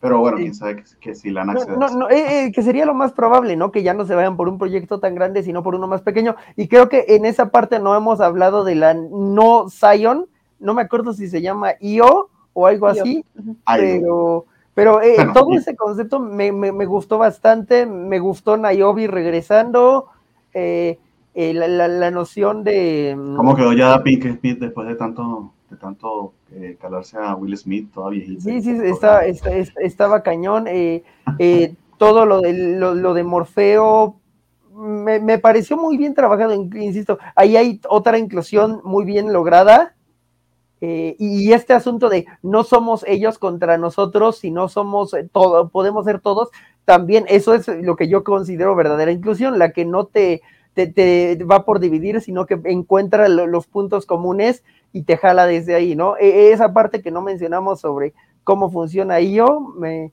me gustó, me gustó bastante, como ya dijeron, estas interfaces humanoides están bien padres, son, un diseño muy bonito. Este, me, me, debieron un centinela azul como en el Animatrix, yo creo, porque no, no mete todos los diseños de las máquinas que los ayudan, pero, pero ya eso es un, un tidbit, ya, ya estoy poniéndome muy eh, nitpicking, ¿no? Eh, no sé qué piensan ustedes de IO pues creo que es otra de esas cosas que digo que me hubiera gustado más que, que en lugar de andarnos poniendo ahí a Morfeo y a Smith, insisto, sigo sin entender qué hacían ahí, nos podrían haber acomodado más, mucho más de esto. Y aquí es donde yo digo que también tuvo un montón de fanservice de, de Sensei, porque yo veía personas de Sensei y yo gritaba, o sea, yo gritaba, ¡ah! El, el, el hermoso de Max Rimmel, oh, el güero este precioso, dije yo, yo creí que no lo podía amar más y me lo ponen ahí. Y yo pensé, yo pensé que a Jada Pinkett le habían hecho la, el envejecimiento con CGI y subió a su Instagram cómo le estaban maquillando y dije, oh por Dios, la neta es que creo que estaba yo diciendo que mal CGI y resulta que fue eh, maquillaje. buen, maquillaje. sí, ya me andaba yo metiendo abajo de la tierra. Ah, ¿no era este, CGI? No. No, puro maquillaje. maquillaje. Ah. Pero, pero, pero oye, oye, ¿por qué es maquillaje? porque los humanos en IO tienen que verse tan reales y hace pues, o sea, no utiliza CGI que se no utiliza como, Ay, pero como, como, un efecto. Yo no sé si lo hicieron. Yo no lo decía eso, yo lo, yo lo vi más bien como, como un callback a eso, o sea, como aquí no tiene mucho presupuesto porque se supone que es el mundo real, entonces vamos a hacerlo.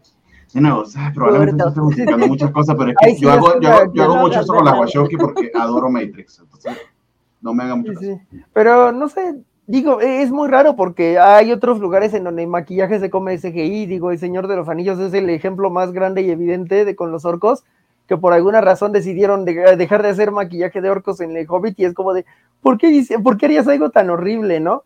Pero no sabía, no sabía que, que no era este eh, maquillaje. Dicen que Félix canjeó, haz lo tuyo, Bart. Sí, sí.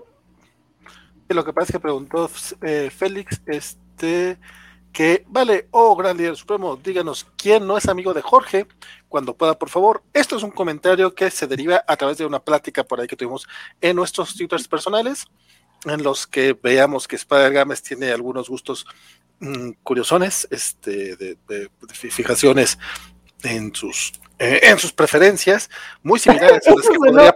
no, no sonó ni remotamente como creíste que eso, ¿no? Un poco sí, la, cosa es que vayan a ver los comentarios, no, no, quiero decir que a qué se refería, nada más decía que por eso era amigo de, del buen Jorge. Y Félix dice, bueno, ¿y quién no es amigo de Jorge? Compadre, canjeaste tus cobacholares, pero no te puedo decir quién no es amigo de Jorge, te puedo, pero sí te puedo decir que es alguien que lamentablemente no es amigo de muchas personas dentro de la covacha, pero a quien yo sí lo quiero mucho. Y ya. Tampoco creo que sean enemigos, o sea, pero. Pero sí. Dice Félix, como Bernie vio arruinar su infancia temprana por el CGI, quiere hacernos a todos lo mismo. Eh, Spider dice que la gente fea también necesita trabajo, pero es que había gente fea siendo maquillada de orcos en la primera, este, en la primera, en la trilogía de Señor de los Anillos. Eh, el gran problema es que se aventaron puro CGI en el Hobbit, puro CGI. Y, la verdad es que, o sea, Manu Bennett es increíble, pero, pero yo, yo no podía haber maquillado de orco. Este, Rodrigo Díaz quiere ser amigo, ay, me siento muy honrado después de haber sido este la, persona más llena de odio en este lugar, eh, que ya no sea la persona, más llena de odio en este lugar. Es muy profundo. Pero lo pueden seguir en su Twitter, en su Twitter que es arroba grive03. Grive con V. Bueno, pero IO.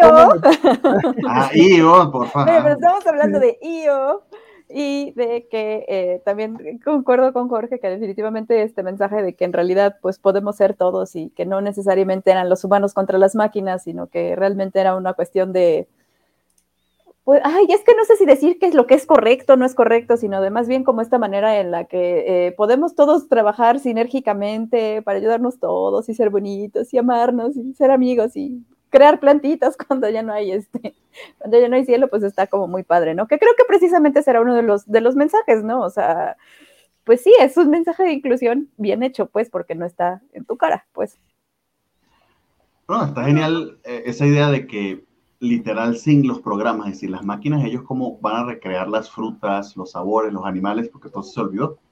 O sea, es el recuerdo que hay de Matrix de cómo saben las frutas, de cómo son, de, de, de, cómo saben las carnes, de cómo se crean los animales, todo viene de, lo que recopilaron ellos de, las máquinas para someternos. Entonces, es el mecanismo de control funcionando para liberarnos en cierta medida y las, las cosas que hemos tomado para liberarnos funcionando para controlarnos también. O sea, ese ciclo filosófico, vamos a llamarlo así, o esa, esas ideas que aparecen en contrapuestas, creo que las maneja muy bien eh, en la película. Me, me gustó eso bastante, ese detalle de ello. Fíjate que tanto así como. Ay, creo que dejé a Sophie en. Perdón, estaba buscando una imagen de IO y no la puedo encontrar. Parece que no hay imágenes ahorita en ninguna parte cerca de la ciudad. Probablemente, este, pero. Eh, ¿Qué tanto spoiler va a ser? Es simplemente una nueva ciudad.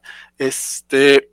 A mí, a mí me latió, de hecho me, me gustó todo, todo lo que estaba viendo. Nuevamente, es que me, voy a repetir, o sea, más bien, más o menos como dice Sophie, me hubiera gustado este tipo de exploración, me hubiera gustado ver más personajes, o sea, sí vimos a Vox, que creo que esta Jessica Henwick hace un, un, gran papel, pero de repente tiene una gran participación a la hora de rescatar a, Neo, y después, cuando la película se trata de ir a rescatar a Trinity, eh, de repente se, nos pierde ella. O sea, creo que era como un personaje bastante no sé si interesante, pero por lo menos bastante atractivo. Y no me refiero solamente a que fuera este, eh, estéticamente atractiva ella, sino que el, personaje era eh, propositivo, era, pues, e, era, la que podía hacer las escenas de acción cuando ya los otros ya no pueden hacerlas de la misma manera. Este, y, tiene, tiene dos que tres momentos, sobre todo al, inicio, eh, toda, toda, la, toda la primera escena está llena de acción, cuando se deja caer por, por este anuncio de neón y Creo que es donde aparece justamente la palabra. Y que, el anuncio de León, por cierto, se llama Anderson. como un easter egg que pusiera un programador. Ay, hablando de, easter eggs, bastante tonto. Este, el bartender que atiende a, Tiffany, bueno, a, Tiffany, eh, se llama Scrooge, Scrooge, no sé cómo se pronuncia, pero es Scrooge, que es que este es el apellido, bueno, el nombre de Steve Scrooge, que fue uno de los eh, artistas conceptuales de la primera Matrix y que fue dibujante de The Amazing Spider-Man, si no estoy ah, mal, co-creador de X-Men, o por lo menos era dibujante de X-Men, eso sí era, no sé si co-creador, oh, pero de este, sí, yo, cuando, cuando, mencionan el nombre digo, dije, ah, ah, referencia que sí Perdón. Oh, no, pero esa estaba, esa, yo no, pues, no la había cachado, está súper oscura, bien chida para, para detalle. la cafetería a la que van, eh, hablan muchísimo de café, todo el mundo toma café, eh, también es plana, como que, o sea, deja Starbucks básicamente, pero me gustó cómo se llama la cafetería, la cafetería se llama Simula, Simulate. Sí, ese me gustó mucho también ese nombre. Sí, sí. Este dice Félix que se quedó con los dos y la anciana es de Pinkett Smith maquillada. no, compadre, este, ya, ya, han pasado muchos años después de que, después de que dejó a Will Smith, los dos este, se han dejado, se, se, han, pasado, la han pasado mal, la han pasado mal no está maquillada. Dice Isaac Rochasoto, dibujante de We Stand on Guard, justamente, sí, justamente él. De hecho, es una de las razones por las que lo tengo como muy, muy claro, porque ha dibujado pocos cómics y como que uno de sus grandes logros es justamente haber sido artista conceptual de, Matrix. Y ya cuando lo mencionaron fue así como, ah, entonces Isaac también cachó la referencia, mira. Está bueno el easter egg, no me Gracias, gracias. Sí, no, la verdad es que a mí fue, muy, pero muy bobo. Este, híjole, creo, yo, yo ya ahorita llegué a un impasse de que dije, güey, pues ya, yo, yo no tengo, creo que no tengo mucho más que decir, pero no sé si, no sé si ustedes sí tengan muchos más comentarios.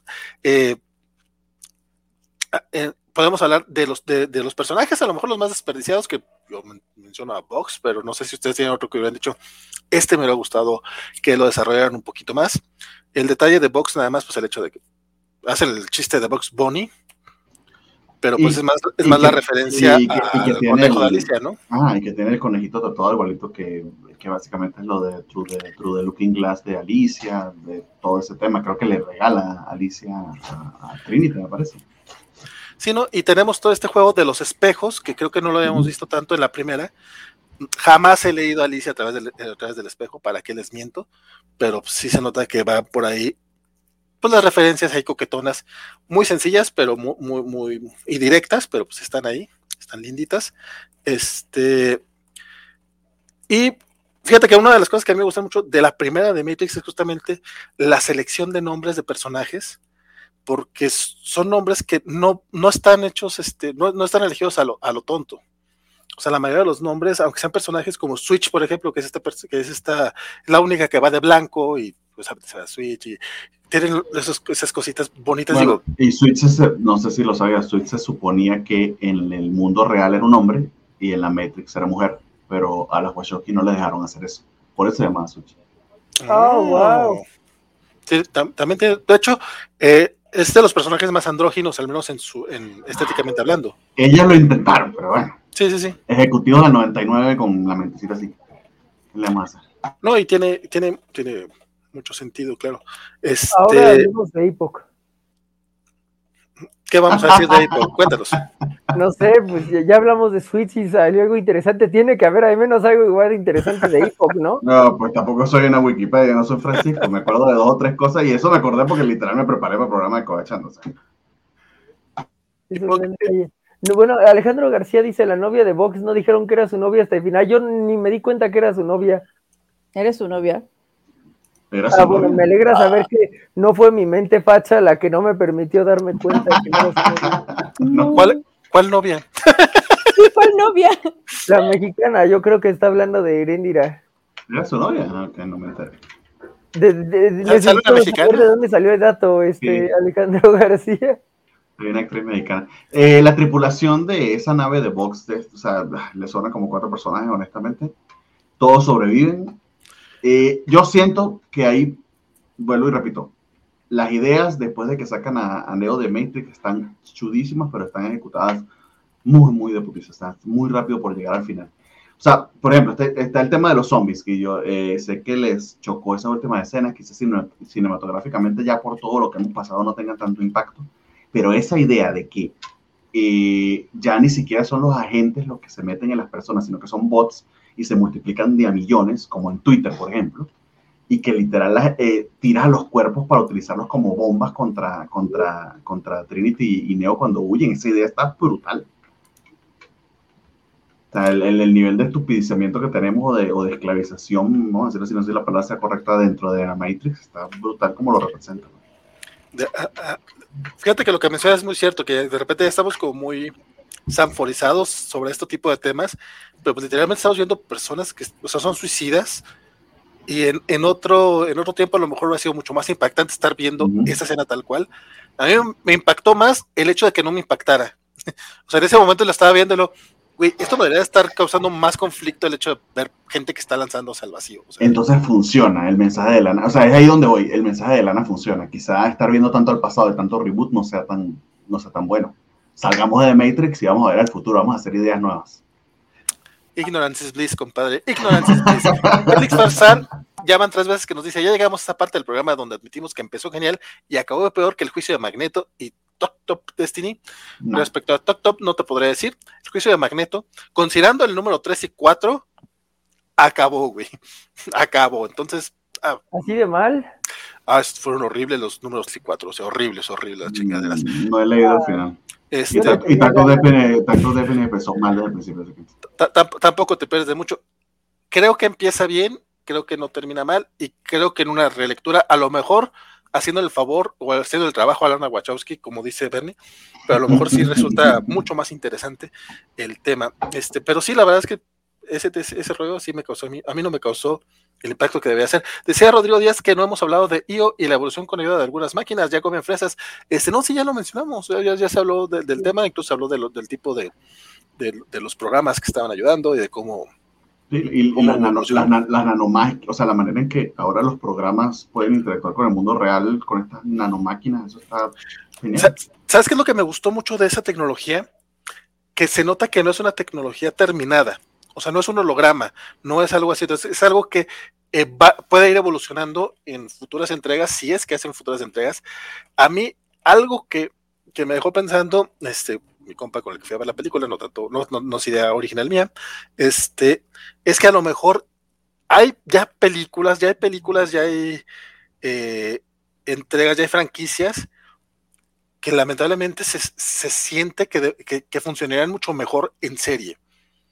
Y a lo mejor es, mm, a lo mejor se perdería el mensaje, pero como una historia de entretenimiento, no más de entretenimiento tal cual, podría funcionar más, que es donde se podrían desarrollar todos los personajes que menciona Sophie, con justa razón, que no están bien, que no están suficientemente desarrollados. Todo este tema de, IO, que también es algo que podría explorarse mucho más, este, que de repente, no sé, a lo mejor dale seis, siete capítulos, que no sé también si a las empresas les convenga, porque, digo, considerando lo que está recaudando Matrix, a lo mejor aquí sí les convenía específicamente, pero ellos, pues una película es mucho más rentable que una serie.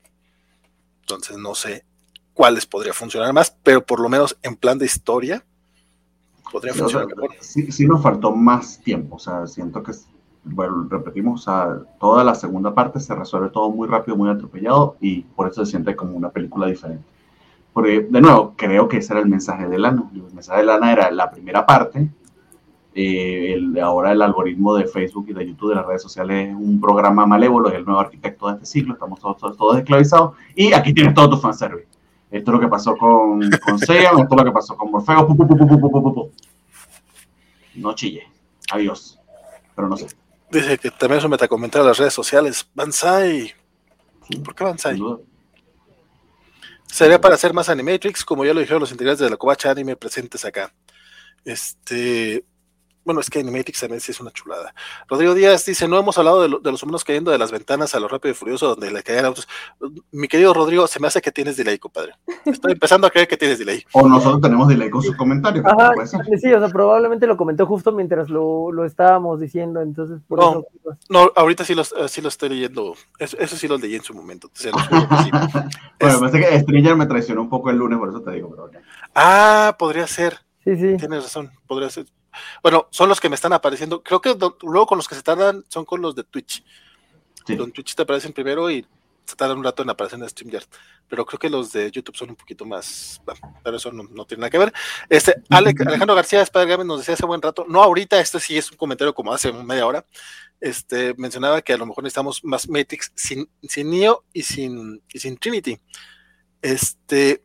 Más Star Wars y los Skywalker, por ejemplo. ¿Cómo funcionaría? Digo, evidentemente Matrix pues es un universo, es una franquicia como tal que podría funcionar, pero sin, sin, sin ese amor heterosexual que nos ha llevado por cuatro películas, Sophie, ¿cómo crees que podría funcionar esta una entrega de Matrix sin ellos? Yo ya lo Yo creo que sí, eh, creo que podría haber funcionado como precisamente manteniendo todo esto de, pues, la leyenda, ¿no? Porque a final de cuentas cuando los conocen dicen, no, es que tú eres una leyenda y que no sé qué, que no sé cuándo. Entonces yo creo que sí podríamos como irnos como en esta onda de, de tomarlo como, como, eh, ah, porque también está la figurita de, ¿cómo se llama? De Morfeo ahí en el, eh, en el templo, ¿no?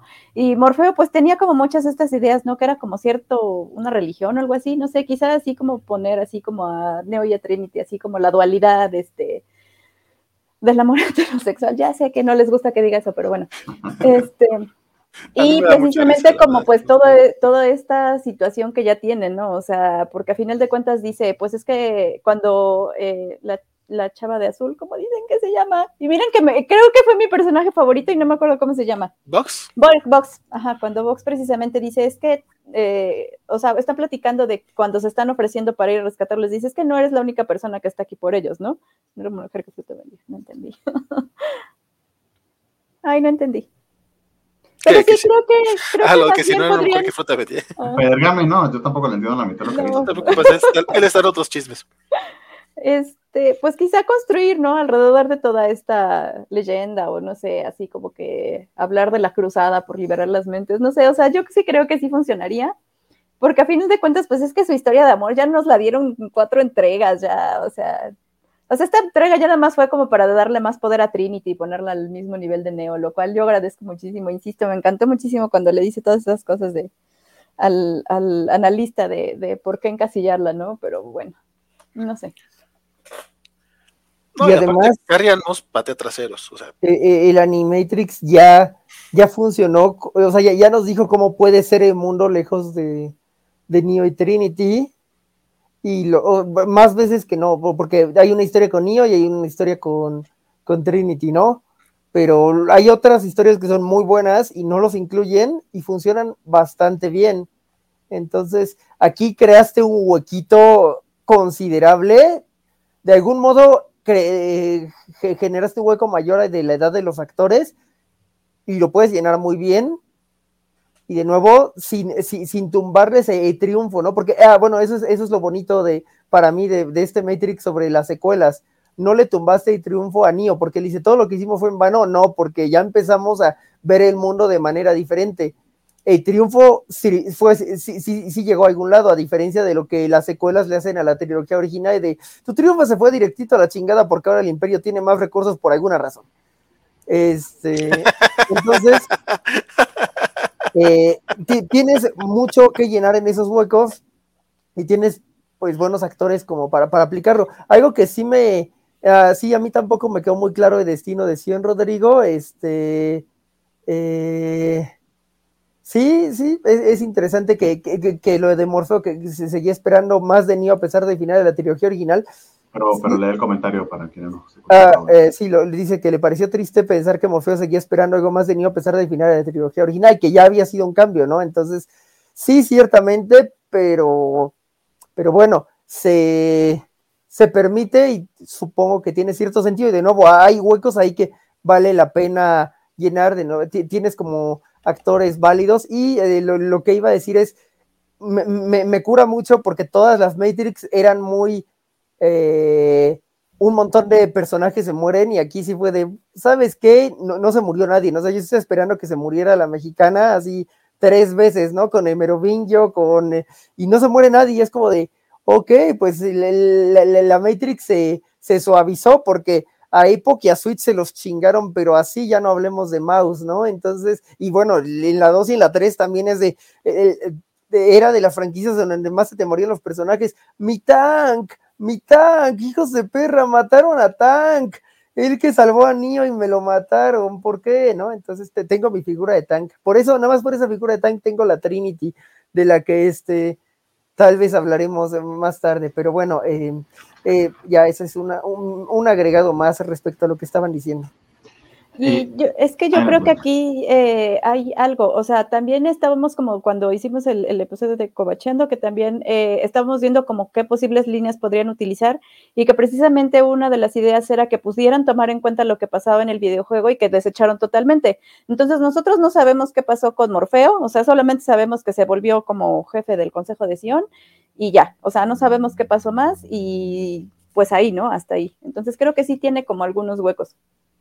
Y retomando como algo de lo, del, de lo que dijo del Merovingio, creo que una de, también donde me reí muchísimo es cuando se están peleando con todos estos exiliados que se supone que ya no existían, pero siguen ahí y entonces este, le dice, me robaste todo lo que todo lo que yo quería y algo así le, le dice como boomer, algo así, o sea, tiene una frase que es así como, ok, boomer, entonces, eh, creo que también es una de estas partes en las que como que tratan de hacer un puente entre la primera parte y la segunda parte que no les queda. O sea, creo que es esta parte en la que, en la, entre la que están saliendo y va a ver a, Trinity y la otra sigue como que en sonda. Entonces, creo que, eh, y que eso fue algo que leí, no me acuerdo dónde, que uno de los problemas de la historia era como que la edición. Y creo que sí, el problema que tiene es como que eh, esto que dices, eh, vale, de que se sienten dos películas, es que no hay un puente, pues, o sea, brincas de una a otra y de repente así como que te pierdes. No, y sí está muy, eh, el, pues, brinca literal, porque pues, brincan hacia el tren y a partir de ahí es otra historia completamente. Félix Farsano nos manda mensaje destacado, dice que el Merovingio se convierte tan lentamente en el changoleón que apenas lo noté. Y sí. Este, en esa parte pensé que estaban peleando con personajes, personajes de Hook. De hecho, esa parte sí nos, todavía no la mencionamos, por ejemplo, eso sí es cierto, lo de Merovingio y como muchos de los personajes que aparecen ahí, yo la verdad no los reconocí, no sé si, si son de películas o de, o de, dónde salieron.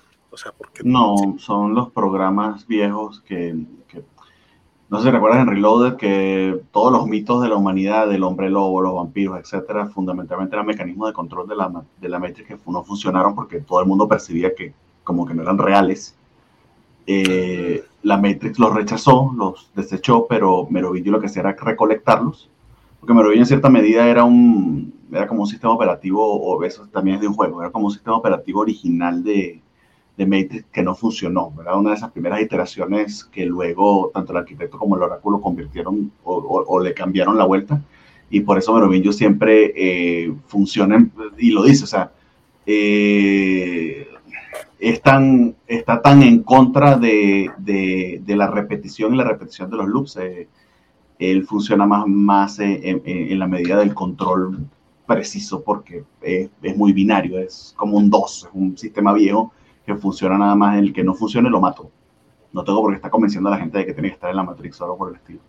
Entonces, eh, todo lo, o sea, funciona, ese es un o sea, yo me esperaría que en esta nueva Matrix, pero yo sea precisamente el que más se oponga a estos mecanismos, porque básicamente es el viejito que adora las películas viejas y lo metiste en medio de una película de Marvel. Es Martin Scorsese, o sea, básicamente. Oye, que, eh, que de hecho todo, todo, el, todo el speech que se avienta el Merovingio, digo, es Lana gritándonos en la cara, o sea.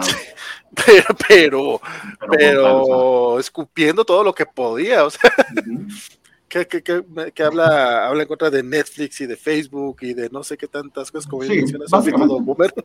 todo, todo, es, todo boomer, pero ahí lo puedes ver, o sea, lo por qué pone Lana en, este personaje ese speech, precisamente porque es el personaje que encarna esa versión súper original de Matrix, que el, todo era blanco y negro, o sea, hasta, hasta puede ser tu tío medio racista si lo quieres ver así.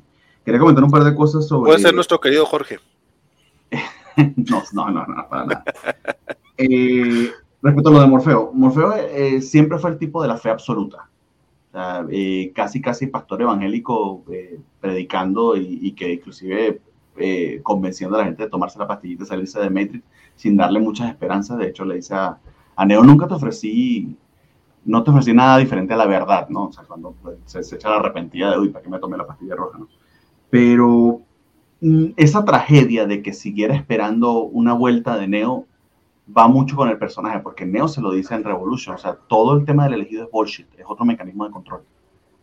Y Morfeo elige en ese momento, que habrá pasado más adelante, yo creo que sí, o sea, eligió la fe, porque eso, cuando te hablan de un acto de fe, se trata básicamente de eso, tú eliges creer en algo. Eso es algo que los ateos desafortunadamente pues carecemos, no sé si es una virtud o no, pero carecemos de ese salto en el que toda mi confianza va contra esta idea y no contra lo que yo puedo experimentar o saber.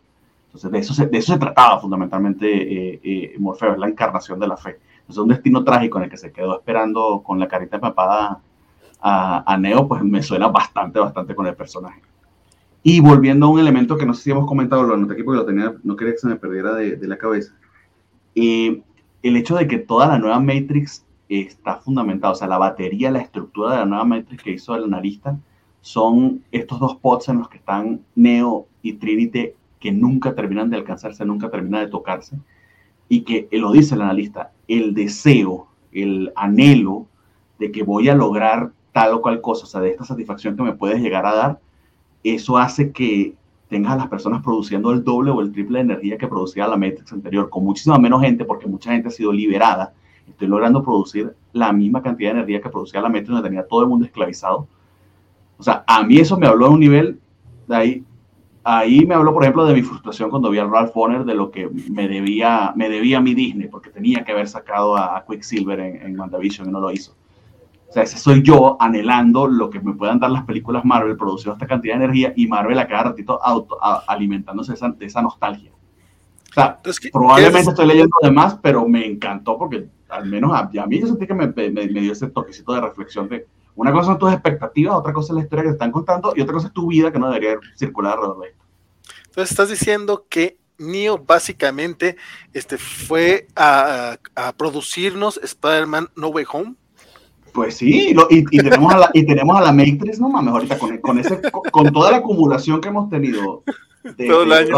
hasta todo el fanservice que fue No Way Home, eh, es básicamente el, el, analista que está regulando el input de energía necesario. O sea, somos poquitos, pero producimos más energía porque estamos esclavizados. Eso es lo que nos está diciendo Lana, creo. Oye, acá Isabel Álvarez este, nos da una opinión bastante interesante. Dice que al final es lo que todo fanático de Matrix esperaba desde lo más profundo del corazón y le gustó bastante.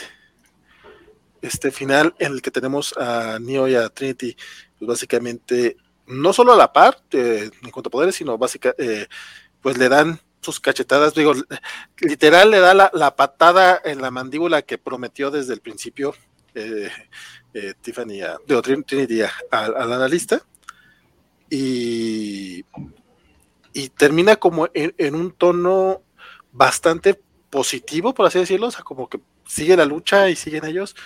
A mí sí me parece un, un final eh, pues de fanservice, por así decirlo, más o menos como menciona Isabel, pero viene siendo el...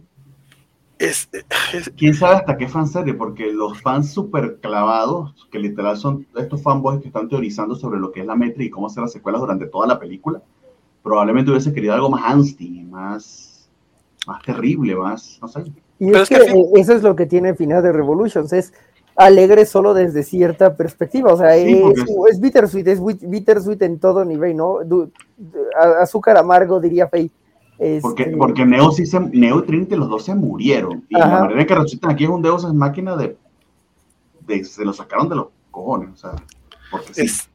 pero este también es un, tanto agridulce. O sea, porque el hecho de que, de que se, mantengan ellos en pie de lucha quiere decir que esto pues, no termina. Y no creo que, aparte no creo que vaya una manera de que realmente termine Matrix liberando a todo el mundo, porque pues no va a ser posible realmente. Y, que, hubiese, hecho Lana, los mato para que después en el Matrix 5 los vuelvan a resucitar porque le dieron el doble de dinero aquí a no y si lo convencieron. O sea. Pero creo que sí, sí es como muy distinto, eh, porque sí, al final, o sea, yo también, yo digo, yo a mí sí me gustó que lo revivieran porque yo sí me quedé así como al final de, de Revolutions así como de, pero o sea, ¿cómo? Ya se murieron. Y yo lloraba y creo que, o sea, a mí sí me dio, para mí sí me gustó ese fanservice. Ahora, quiero, quiero regresarme un poquito, porque por algo que estaba diciendo eh, Bernardo, que es como precisamente eh, la parte de la fe, pero creo que también eh, tiene un concepto muy bonito que es algo de lo que ya habíamos estado hablando en el, en el, programa anterior, que es como de, bueno, ¿qué lección tienes realmente cuando te están diciendo rojo y azul y este, pero no te dan los términos y condiciones, que era algo de lo que estamos hablando, ¿no? O sea, realmente no te dicen lo que va a pasar cuando te tomas la pastilla, pero en esta película precisamente le dice que en realidad no es una lección, sino que ya sabe, o sea, la misma elección es una ilusión, porque en realidad tú ya sabes lo que tienes que hacer entonces, creo que es, eh, sí me gusta como toda esta idea de que a final de cuentas, pues, eh, o sea, sí sabes lo que tienes que hacer, ¿no? Eh, no sé, o sea, creo que es como una contraparte de, este salto de fe, el que te estén diciendo, bueno, a final de cuentas, pues esta, esa elección en realidad no la estás haciendo, sino que tú ya, ya sabes lo que tienes que hacer.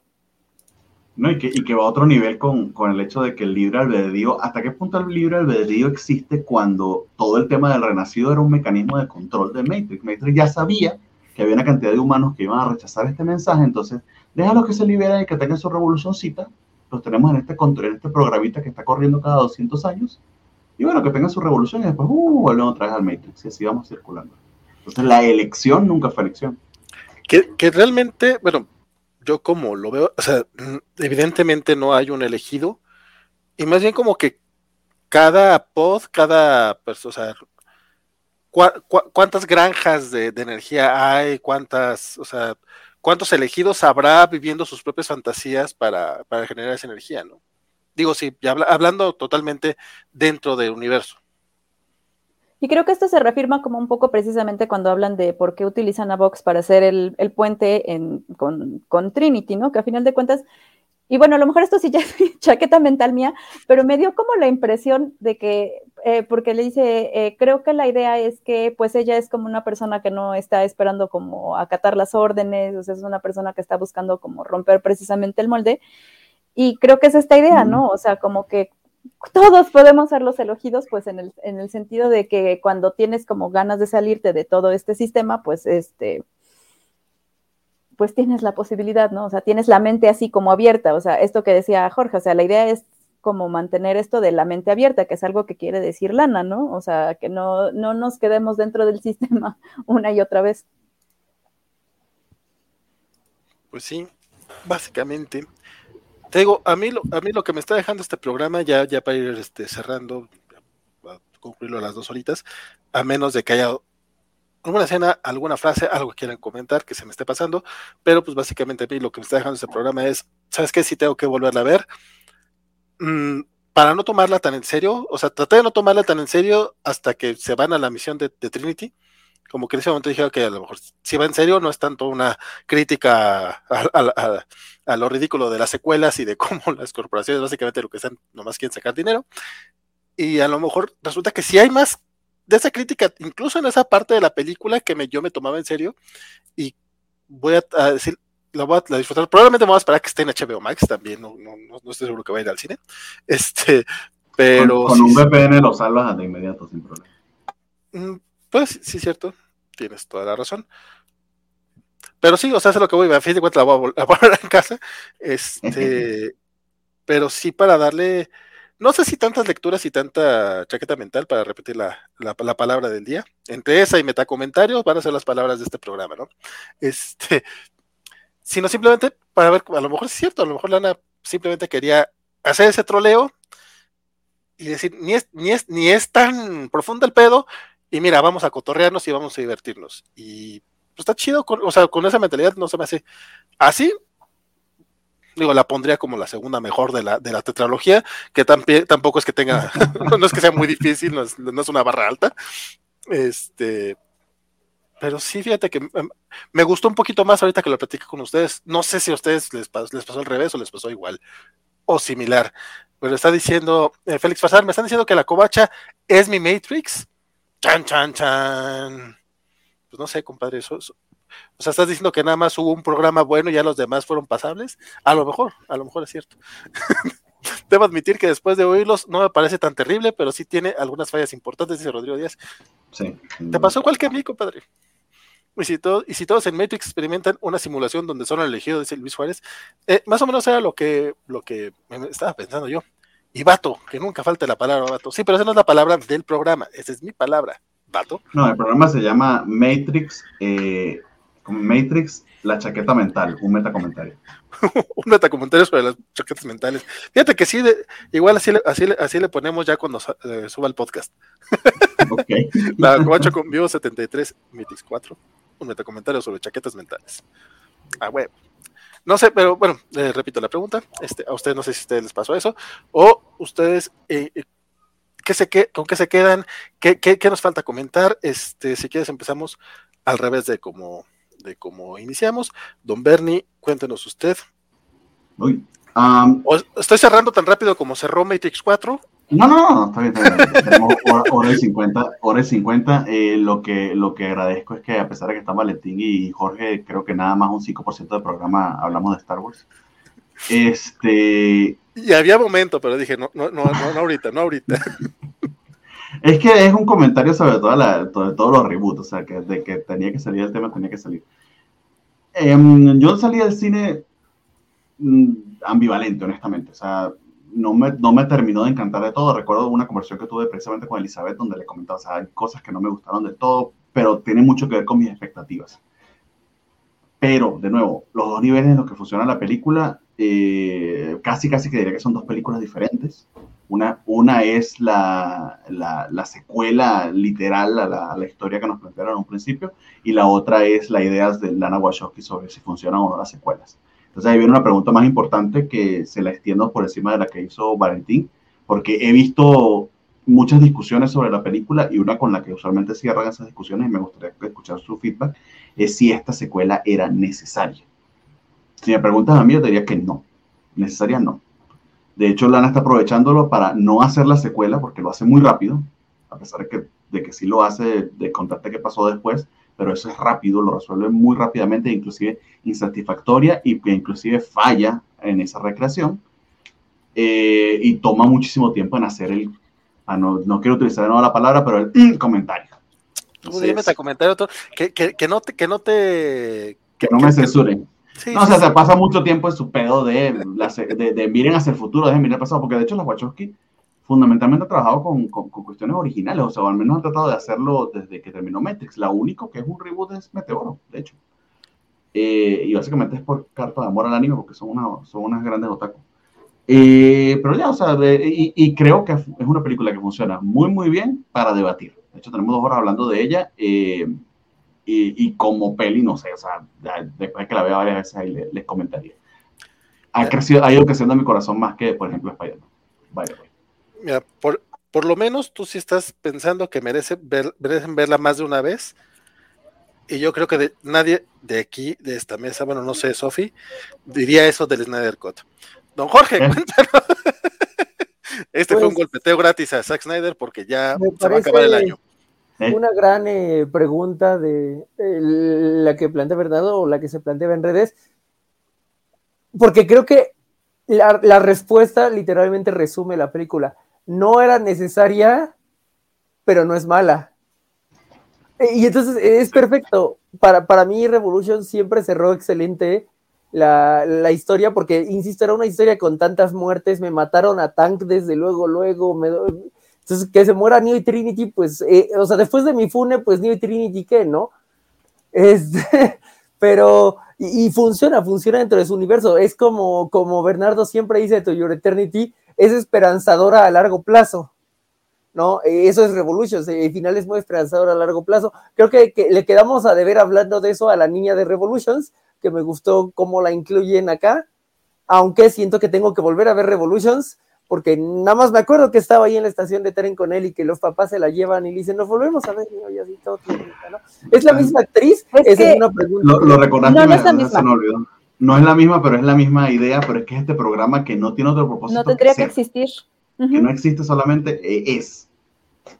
Eso es de nuevo, es que porque amamos Matrix, no, no, no esa, idea medio digerir de las Wachowski, pero bueno, es parte de lo que nos gusta. Mm, eh, bueno, ese concepto me gustó, entonces yo, yo, yo lo respondería así. Claro que no era necesaria, eh, pero, pero es una de esas pocas cosas que a pesar de no ser necesarias, se pueden disfrutar y nos permiten una discusión muy decente, porque además e, eso es lo que creo, no, no, no, no puede polarizar a no sé, yo soy la persona más polarizable del mundo y no me parece polarizable. Es como, a lo mejor a mí me gustaba mucho el final de Revolutions, pero no destruye el final de Revolutions sistemáticamente. Y, eso se lo agradezco a la cinta. Entonces, creo que, con eso me quedo. Sofi. Pues eh, yo también creo que no era necesaria pero creo que sí, o sea, a mí, a mí sí me dejó satisfecha, insisto, porque yo no me quedé feliz con el final de Revolutions, porque a final de cuentas otra vez era, vamos a volver a empezar con el ciclo, ¿no? Y aquí es como de, bueno, ya rompimos el ciclo de alguna manera, se, se volvió a empezar de alguna manera, pero sigue habiendo cambios, ¿no? Entonces, eh, creo que sí tiene fallas, definitivamente, eh, o sea, es lo que decía, a mí sí me gustó, pero sí puedo entender como por qué no le gustó a muchas personas. Y yo creo que sí, eh, sí me pasó que la quiero volver a ver, yo realmente no tenía como intenciones de volverla a ver, pero sí, después de todas estas cosas que dijeron y, de que ya me dijeron que sí, sí, había lesbianas, entonces dije, yo ahora sí la voy a volver a ver para encontrar las lesbianas, porque yo nunca las encontré. Entonces, este, pues ya, ya, que me dijeron que sí. un besito, que sea, ¿no? Bueno, pero pues ya. Se agarran de la mano. se agarran de la mano, ya es mucho. Parece lesbiana, parece lesbianas de anime, ¿no? y pues bueno, en conclusión, sí, este, yo creo que sí, sí o sea, no creo que sea para cualquier persona, pero si no tienen incomodidad con que les pongan cosas en su cara, pues véanla, está, se van a entretener un rato. Y nada más quiero hablar de la escena post créditos porque este Jorge no la vio. Al final lo que dice es, están otra vez en, la sala de reuniones y están diciendo, bueno, ahora lo que necesitamos hacer es, este, el algoritmo nos dijo que a la gente le gustan los gatos, ¿no? Entonces hay que hacer una que se llame Gatrix y ahí se queda, ¿no? Entonces nos van a dar nuestra versión, pero ahora con gatos y ya fin. Exactamente. La, veo animada, espero, espero que ese sea el siguiente Animatrix que venga. y, quiere, figuras de acción y vas a anhelar que salga Garfield, por ejemplo, haciendo un cameo. En fin, y aquí estamos dando, dando la energía al algoritmo, nosotros un imagínate un gatito con lentecitos de nieve, ya lo vi, es perfecto. Jorge, ya, deja de darle energía a las máquinas. Sí, ayudo al analista. No, vi un comentario de Rodrigo Díaz Paz que me gustó mucho que dice, yo me quedo con que el monomito de Neo y su línea narrativa ayuden a la construcción semiótica del metaverso al que pertenece. Es un muy buen comentario. no, se dice monomito porque sabemos que hay muchos elegidos, pero al menos el mito del elegido y su línea narrativa sí ayudan a la construcción semiótica del metaverso al que pertenece, es decir, sus Matrix relativos. Eh, Básicamente, Rodrigo se tiró un arquitecto ahí y, está Jorge analizándolo, o sea, estamos ahí produciendo energía, ya lo vieron, en vivo. Está, bonito el comentario de Rodrigo, la verdad, y, tiene mucho sentido. Yo no lo entendí, pero suena tan inteligente que voy a decir que sí es cierto. Rodrigo Díaz dice por acá, en en mensaje destacado, no, pero mi corazón casi, casi había sábado, amigo Jorge. Era sanado, era sanado. Ah, sanado. Seguro es por Google. Ah, ok. Pero me este mataron a mi niña zombie, entonces aquí todos sufrimos, Félix. ese, ese maldito anime nos destrozó este año a todos. y su mensaje destacado es: Yo solo me quejo del peor final desde Dead Note. Eh, gracias, don Jorge, y Rodrigo Díaz. Eh, Alejandro Guerra, la Matrix tiene a Jorge como empleado del mes, todo, todo con, esa, con toda esa energía que genera. En la lista, de la, en la lista del analista de, está todo el, el, staff de la covacha así, produciendo kilovatios a más no poder. Dice Félix que si ya te avisamos, eh, Bernie, que ayer hubo cómics de la semana, hubo un mini bloque de cómics de la semana solamente. Pero sí, sí. Llámalo mini porque no me avisó. Sí, se avisó, nomás que no lo leyó porque en ese chat pasan las cosas muy rápido. Para que alimentes a la Matrix, Bernie. De hecho, cuando, cuando mencioné ese bloque, me dice, ¿y qué pasó con el de Matrix que quería hacer el domingo? Yo, no, espérate, mi intención era que, a ver si generaba más hype, así, si el fin de semana había algo de interés por Matrix y resulta que pues, no levantó nada, pobre Matrix, qué triste. Dice Alex Guerra, no es necesario, pero me alegra que, que me alegra que existiera la película. Creo que esto resume la opinión de la mesa. Fíjate que, eh, y traiciono como vale, no podía, no podía acabarse el año sin un traiciono como vale, definitivamente. Don Félix, este, fíjate que la, la película necesaria, necesaria, necesaria, eh, yo digo que no hay nada necesario. O sea, este es un, es un tema que luego eh, dicen, no, es que esto no era necesario, güey, pues es que la verdad no, la pues como tal no es necesaria. necesaria es la comida, la agricultura, exacto. Sí, eh, este las historias son importantes. Si algo nos dejó este, este, este las historias sí son importantes. Joder, el sueño húmedo de la analista, no para, güey. Pero solamente para, para darles energía a la. No, o sea, dijimos que no es bueno. de cierto nivel de humanidad, los símbolos son necesarios, pero solo ciertas historias son necesarias. ¿Era esta historia necesaria? No lo sé pero el comentario sobre la historia sí puede ser necesario para nuestro entender de los signos. Jorge, Jorge todavía está muy para allá. Este Metalurgia México nos dice que es nada más, es nada más entretenimiento, no es tan profundo en la opinión. Eh, no, no es lo que estoy diciendo, no, es necesaria. Eh, me parece como cualquier secuela eh, de, un, de un producto tan grande como lo fue Matrix, me parece que tiene una barra muy, muy difícil de, igualar. Este, que en esta, en esta nueva plática, en esta, en esta la plática de ahorita, como que sí me, me, me, entró un poquito, oye, sí es cierto, a lo mejor realmente, justamente sabiendo que no pueden igualar eso, digo, tenemos tal comentario tonto del bullet time por parte del analista, ¿no? O sea, lo que te hizo importante fue el bullet time, entonces ahora lo voy a hacer al revés, ¿eh? Porque así es como se hacen las cosas, o sea, estoy viendo a los productores de Warner Bros. exactamente a los de Warner Bros. más que de otra empresa que, a veces no entienden las franquicias que no son este, las franquicias de entretenimiento. Y sacan las lecturas equivocadas de, hacen los análisis equivocados de los éxitos o fracasos de sus películas. Y es lo que estoy viendo aquí. Y de repente, oye, pues sí es cierto, a lo mejor va por ahí, sí puede ser un troleo, y, y, con, ese, con ese pensamiento es con el que me voy a quedar y voy a volverla a ver porque me parece que con, e, con, esa, con eso en mente puede ser más divertida. Ayer platicamos un poquito de Don't, Look Up, de que hay gente que, que, la empieza a ver demasiado seria y no entra en el tono de, la sátira y que por eso no les gusta la película, de No mires arriba, que pues a mí me pareció súper divertida. Entonces a lo mejor es, eso es lo necesario de entrar, entrar a ver esta película, no con las expectativas que, que ya también mencionaba Bernardo, que, de repente todos traen de querer ver, no sé, volver a tener la experiencia que tuvieron con Matrix, porque eso es imposible de igualar. Exactamente, Entonces, vela a ver con, este, con, estos, con, con, con esta tradición y a lo mejor se disfruta mucho más. Voy, a hacer ese rewatch, voy a hacer ese rewatch, luego se los comentaré a los que me sigan a través de Twitter, que honestamente yo no sé para qué me siguen en Twitter, me, parece, me parece que mi Twitter es de lo más aburrido, pero de todas maneras, pues si lo quieren hacer. Este, y, y mantengo mi opinión del principio, o sea, si eres fan de, de Matrix, creo que sí, es una película que sí debes de ver. Este, sí, no creo que sea necesario verla en cine, no creo que se aproveche tanto el, el ni la experiencia como fue con, con Dune o como, como con Spider-Man, que ya, ya, sea por la experiencia de la pantalla o por la experiencia de, de, la convivencia. no debe haber convivencia en pandemia, pero pues eso fue parte de lo, de lo, chido de ir a ver Hombre la primera, el primer fin de semana. Sophie, lamentablemente tú no lo vas a ver, pero te spoileaste las cosas, entonces espero que lo puedas disfrutar cuando te toque verla. Este, y nada, pues si la van a ver o si ya la vieron, pues cuéntenos ustedes qué les pareció, y por qué creen que es popó. Al parecer aquí, el consenso es que no nos pareció popó tan feo como todo el mundo dice. O si es popó, o si es popó, yo estoy justificándolo con chaquetas mentales, o sea, la otra palabra de que es popó a propósito. No, es que puede, puede ser cierto, fíjate, o sea, me parece que, lo voy a ver con, con, esa visión y creo que por lo menos me voy a divertir mucho más. Y que y pues cada quien tendrá su, su opinión final. Digo, todo el mundo es, eh, digo, así como, así como Jorge tiene su opinión de que el, The Last Jedi es una mala película y está equivocado, pues cada quien es libre de tener su opinión. Ah, es que no es divertido si no tienes tu cámara puesta, Jorge, la verdad. Este, dice Félix Fazar, ah, como, ah, como no, suscribirse es necesario, por eso no dejen de suscribirse a nuestras redes cobachas. Hoy se me pasó, se me pasó a hacer ese, comercial, pero muchas gracias, don Félix. Este, muy bien.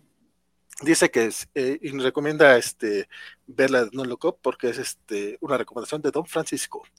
Este, sí, cierto. Este, ¿El de sábado gigante? Sí, internacional.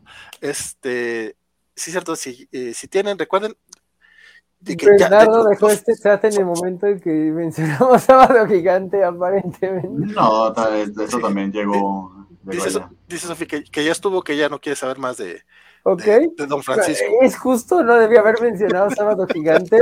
mi, mi, ser de niño noventero se dejó traicionar. Ojalá Sofi me perdone algún día, aunque ya no me está viendo. No, eh, pues ya nada más la, el, último comentario, el comentario de la suscripción. Recuerden que ya está activo también a través de, a través de Facebook, hay una suscripción activa de 19 pesitos. Esto nada más para apoyar, este, pues que se compren la, se paguen los, los StreamYards y los, los, ah, ¿cómo se, cómo se llama Servidores. Eh. Sí, eso, el, ese fue, aparte del dominio, es el otro, el hosting. Ah. El, hosting que por errores pendejos de hace cinco años tenemos un hosting estúpidamente caro y es difícil cambiarlo a uno menos caro. Pero bueno, este, y nos tira mucho, mucho paro. Si van a, suscribirse a través de Facebook, por favor háganlo a través de, de, servicio web, porque si, si, lo hacen a través de app, este, eh, Facebook se queda, no, las apps se quedan con el 30% de comisión y si lo hace a través de web durante el 2022. Incluso, Android, wow. Android y, Apple se quedan con, comisión. Si lo hacen a través de web, este entra íntegro porque Facebook no va a cobrar comisión durante 2022. Yo creo que para promover este, que la gente se suscriba con ellos. Entonces, pues, si lo van a hacer a través de ahí, este, nos pueden tirar paro. Y si tienen Amazon Prime, no les cuesta un peso extra. Lo único que tienen que hacer es sacar su cuentita de Twitch, ligarla a su Amazon y ya dentro del, mismo costo que les genera este, pagarle a Jeff Bezos 100 pesitos al mes, nos destinan un pequeño porcentaje a nosotros y eso la verdad nos tira muchísimo, muchísimo paro y aparte recuerden que aunque no es oficial porque no se pueden prometer cosas físicas a cambio de suscripciones. Este sí, a los que nos tiren paro, eh, para el 15 aniversario se les van a regalar algunas cosillas. Este ya eh, subí imágenes de algunos botones y stickers que vamos a tener. Espero yo sí poder sacar esas tazas. Todo depende de que pueda ir a la Ciudad de México a mediados de enero o en mismo febrero. Sí, la verdad es que yo también quiero que sepan que aunque no pueden ver, este, los dedos. Sí, sí, no, la verdad es que sí, este, Jorge, por otras razones, pero también espera que yo vaya pronto a la Ciudad de México. Este, y pues nada, este, la idea es en, febrero celebrar 15 años, este, dando algunos regalitos a toda la gente que nos esté apoyando durante este año y a los, obviamente a todos los que eh, colaboran en este proyecto, a quienes les agradezco muchísimo. Yo, que dice que parece que alguien es muy sensible con Sábado Gigante. Sí, aparentemente fue como ese, ese tema donde no vas con zombies, es como, no, no, no, aquí toca. Tiene, tiene trauma con el chacal. Que por cierto, yo Balat sí tuvo un comentario muy bueno hace rato que no quiero perder, en donde dijo que, dijo que le parecía una grosería que llegara en francés y no Mónica Belushi. Ah, sí. Eso es un gran comentario y alguien tenía que rescatarlo, aunque ya estemos más allá de las despedidas. Sí, eh, no, si no lo leía la tiene razón. Eh, solo le falta suscribirse a TikTok, dice el buen Félix Farsar, al cual agradecemos muchísimo, compadre. Por eso te dije que tú vas a tener un eh, avísame cuándo para que participes acá con nosotros. Un cobacho por un día, aunque no lo tengas en YouTube, no importa, porque nos apoyas en muchas otras partes y aparte mandas este, los superchats y esas otras cosas que también nos ayudan un chingo, mi, querido, mi queridísimo Félix. Este, y con eso perdimos a Sofi. Y el Cedo Galde dice: Abrazo, chicos, nos vemos mañana. Así es, este ya nada más para finalizar, después de, que me estuvieron diciendo, bueno, va a haber, va a haber, va a haber, la verdad es que todavía hasta hoy en la mañana este, dije, bueno, está bien, armamos un lo mejor del año.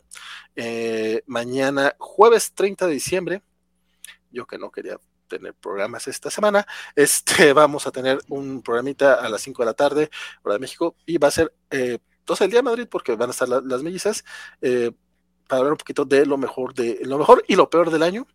Eh, básicamente va a ser el equipo de la Covacharla y me están anexando a mí, porque pues, les gusta echar la cobacharla, entonces les, gusta, echar el ejecuteo y de eso vamos a estar hablando mañanita. Y pues ya será, este es el, bueno, ese será ya el último programa del año porque pues ya, ya estuvo, ya estuvo suave. Y regresamos, regresamos hasta el lunes con la Covacha Anime, si no estoy mal, Bernardo. Sí, señor. Tenemos Covacha Anime el lunes 3 de enero. Todos se comprometieron, vamos a ver si No, si, si te digo, los, los, los de anime son que no paramos nada y le seguimos. No, porque los japoneses no creen en Jesucristo. Ni tienen nada de eso. Eh, pero sí vamos a hacer el primer programa, Jorge. ¿Qué vamos a hacer? Nada, lo mismo de siempre.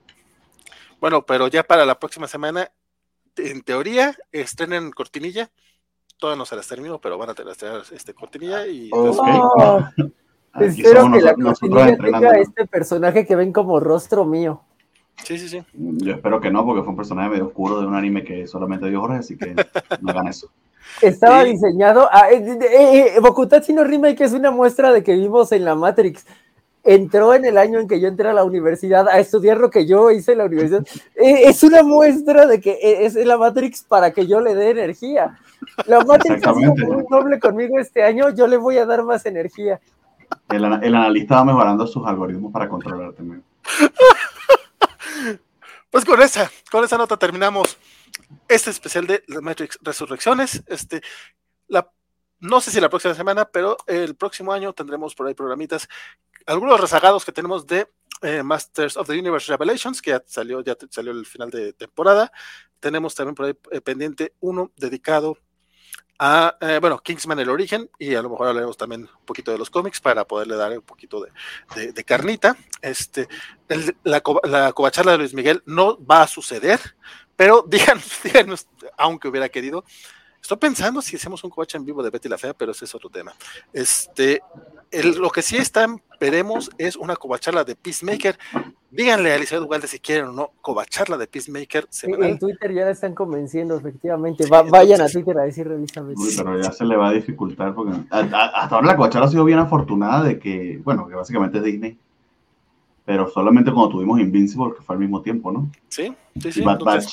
No, Bad Batch también, o sea, todas No, es que como las de Disney van así, una y otra, entonces no, no, no, se han este, encontrado, más que la de Invincible, pero pues habrá, habrá que ver ese tema. Eh, y Arkane, ¿no? No sé si hay interés sobre Arkane. Sí, de hecho, de Arkane, el de Arkane está súper pendiente. No, no hubo ah, de Arkane en diciembre porque Isaac no iba a poder y de repente en la semana pasada te estoy viendo, Isaac. Isaac estuvo en dos programas distintos. Como, hey, no tuvimos Arkane porque dijiste que no podías. Pues mira. digamos, sí lo, sí no, y Elizabeth, nos puso un reto de que de ver antes del 23 de Witcher. O sea, Arkane, estuvo re buena. Y Covacharla de Cobra Kai, no sé si habrá Covacharla como tal, pero probablemente Covacha en vivo. porque eh, Netflix es un tirón. De hecho, ya hay por ahí eh, en vivo de Cobra Kai de las primeras tres temporadas, si no estoy mal, y del año pasado, y también hay este un Cobachando de Karate Kid que eh, se publicó el año pasado a inicio, bueno, no es cierto, todavía este año 2021, en enero de 2021, pero en efecto se estrena la cuarta Creo que uno de esos dos, de hecho, Valentín, fue el primer programa del 2021, uno de esos dos. Sí, es muy probable porque fueron de los primitos de enero, entonces échenle un ojillo. Por ahí todavía están, están disponibles tanto en podcast como en bueno, en podcast no sé si está el de Cobachando, porque sé que Gamers ya estaba subiendo algunos primeros que todavía no estaban, pero pues, los encuentran en YouTube de manera muy, muy fácil. Eh, traiciono como Isaac, dice Félix Farsán. Aparentemente todos tenemos nuestro hashtag de traiciono como, digo, no ha salido el mío, pero algún día vez aparecerá, supongo.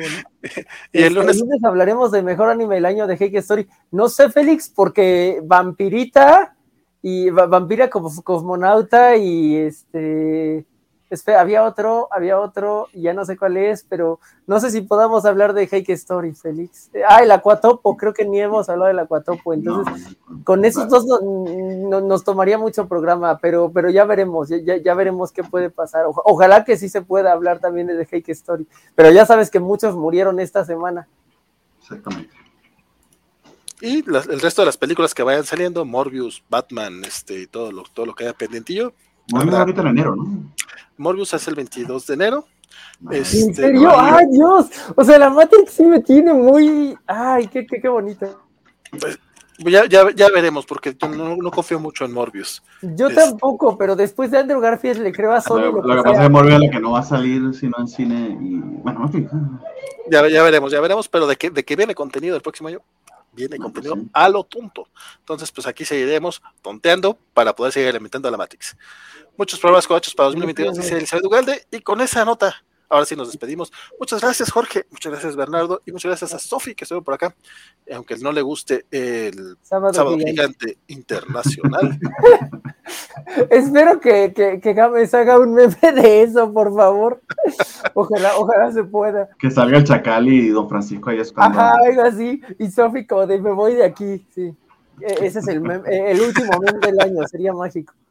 Y pues nada, ojalá que, que, tengan un buen año. Si es, que, si es que no nos vemos, si es que no nos acompañan mañana, que tengan un feliz año y, seguir, a seguir ñoñando. Hasta luego. hasta luego.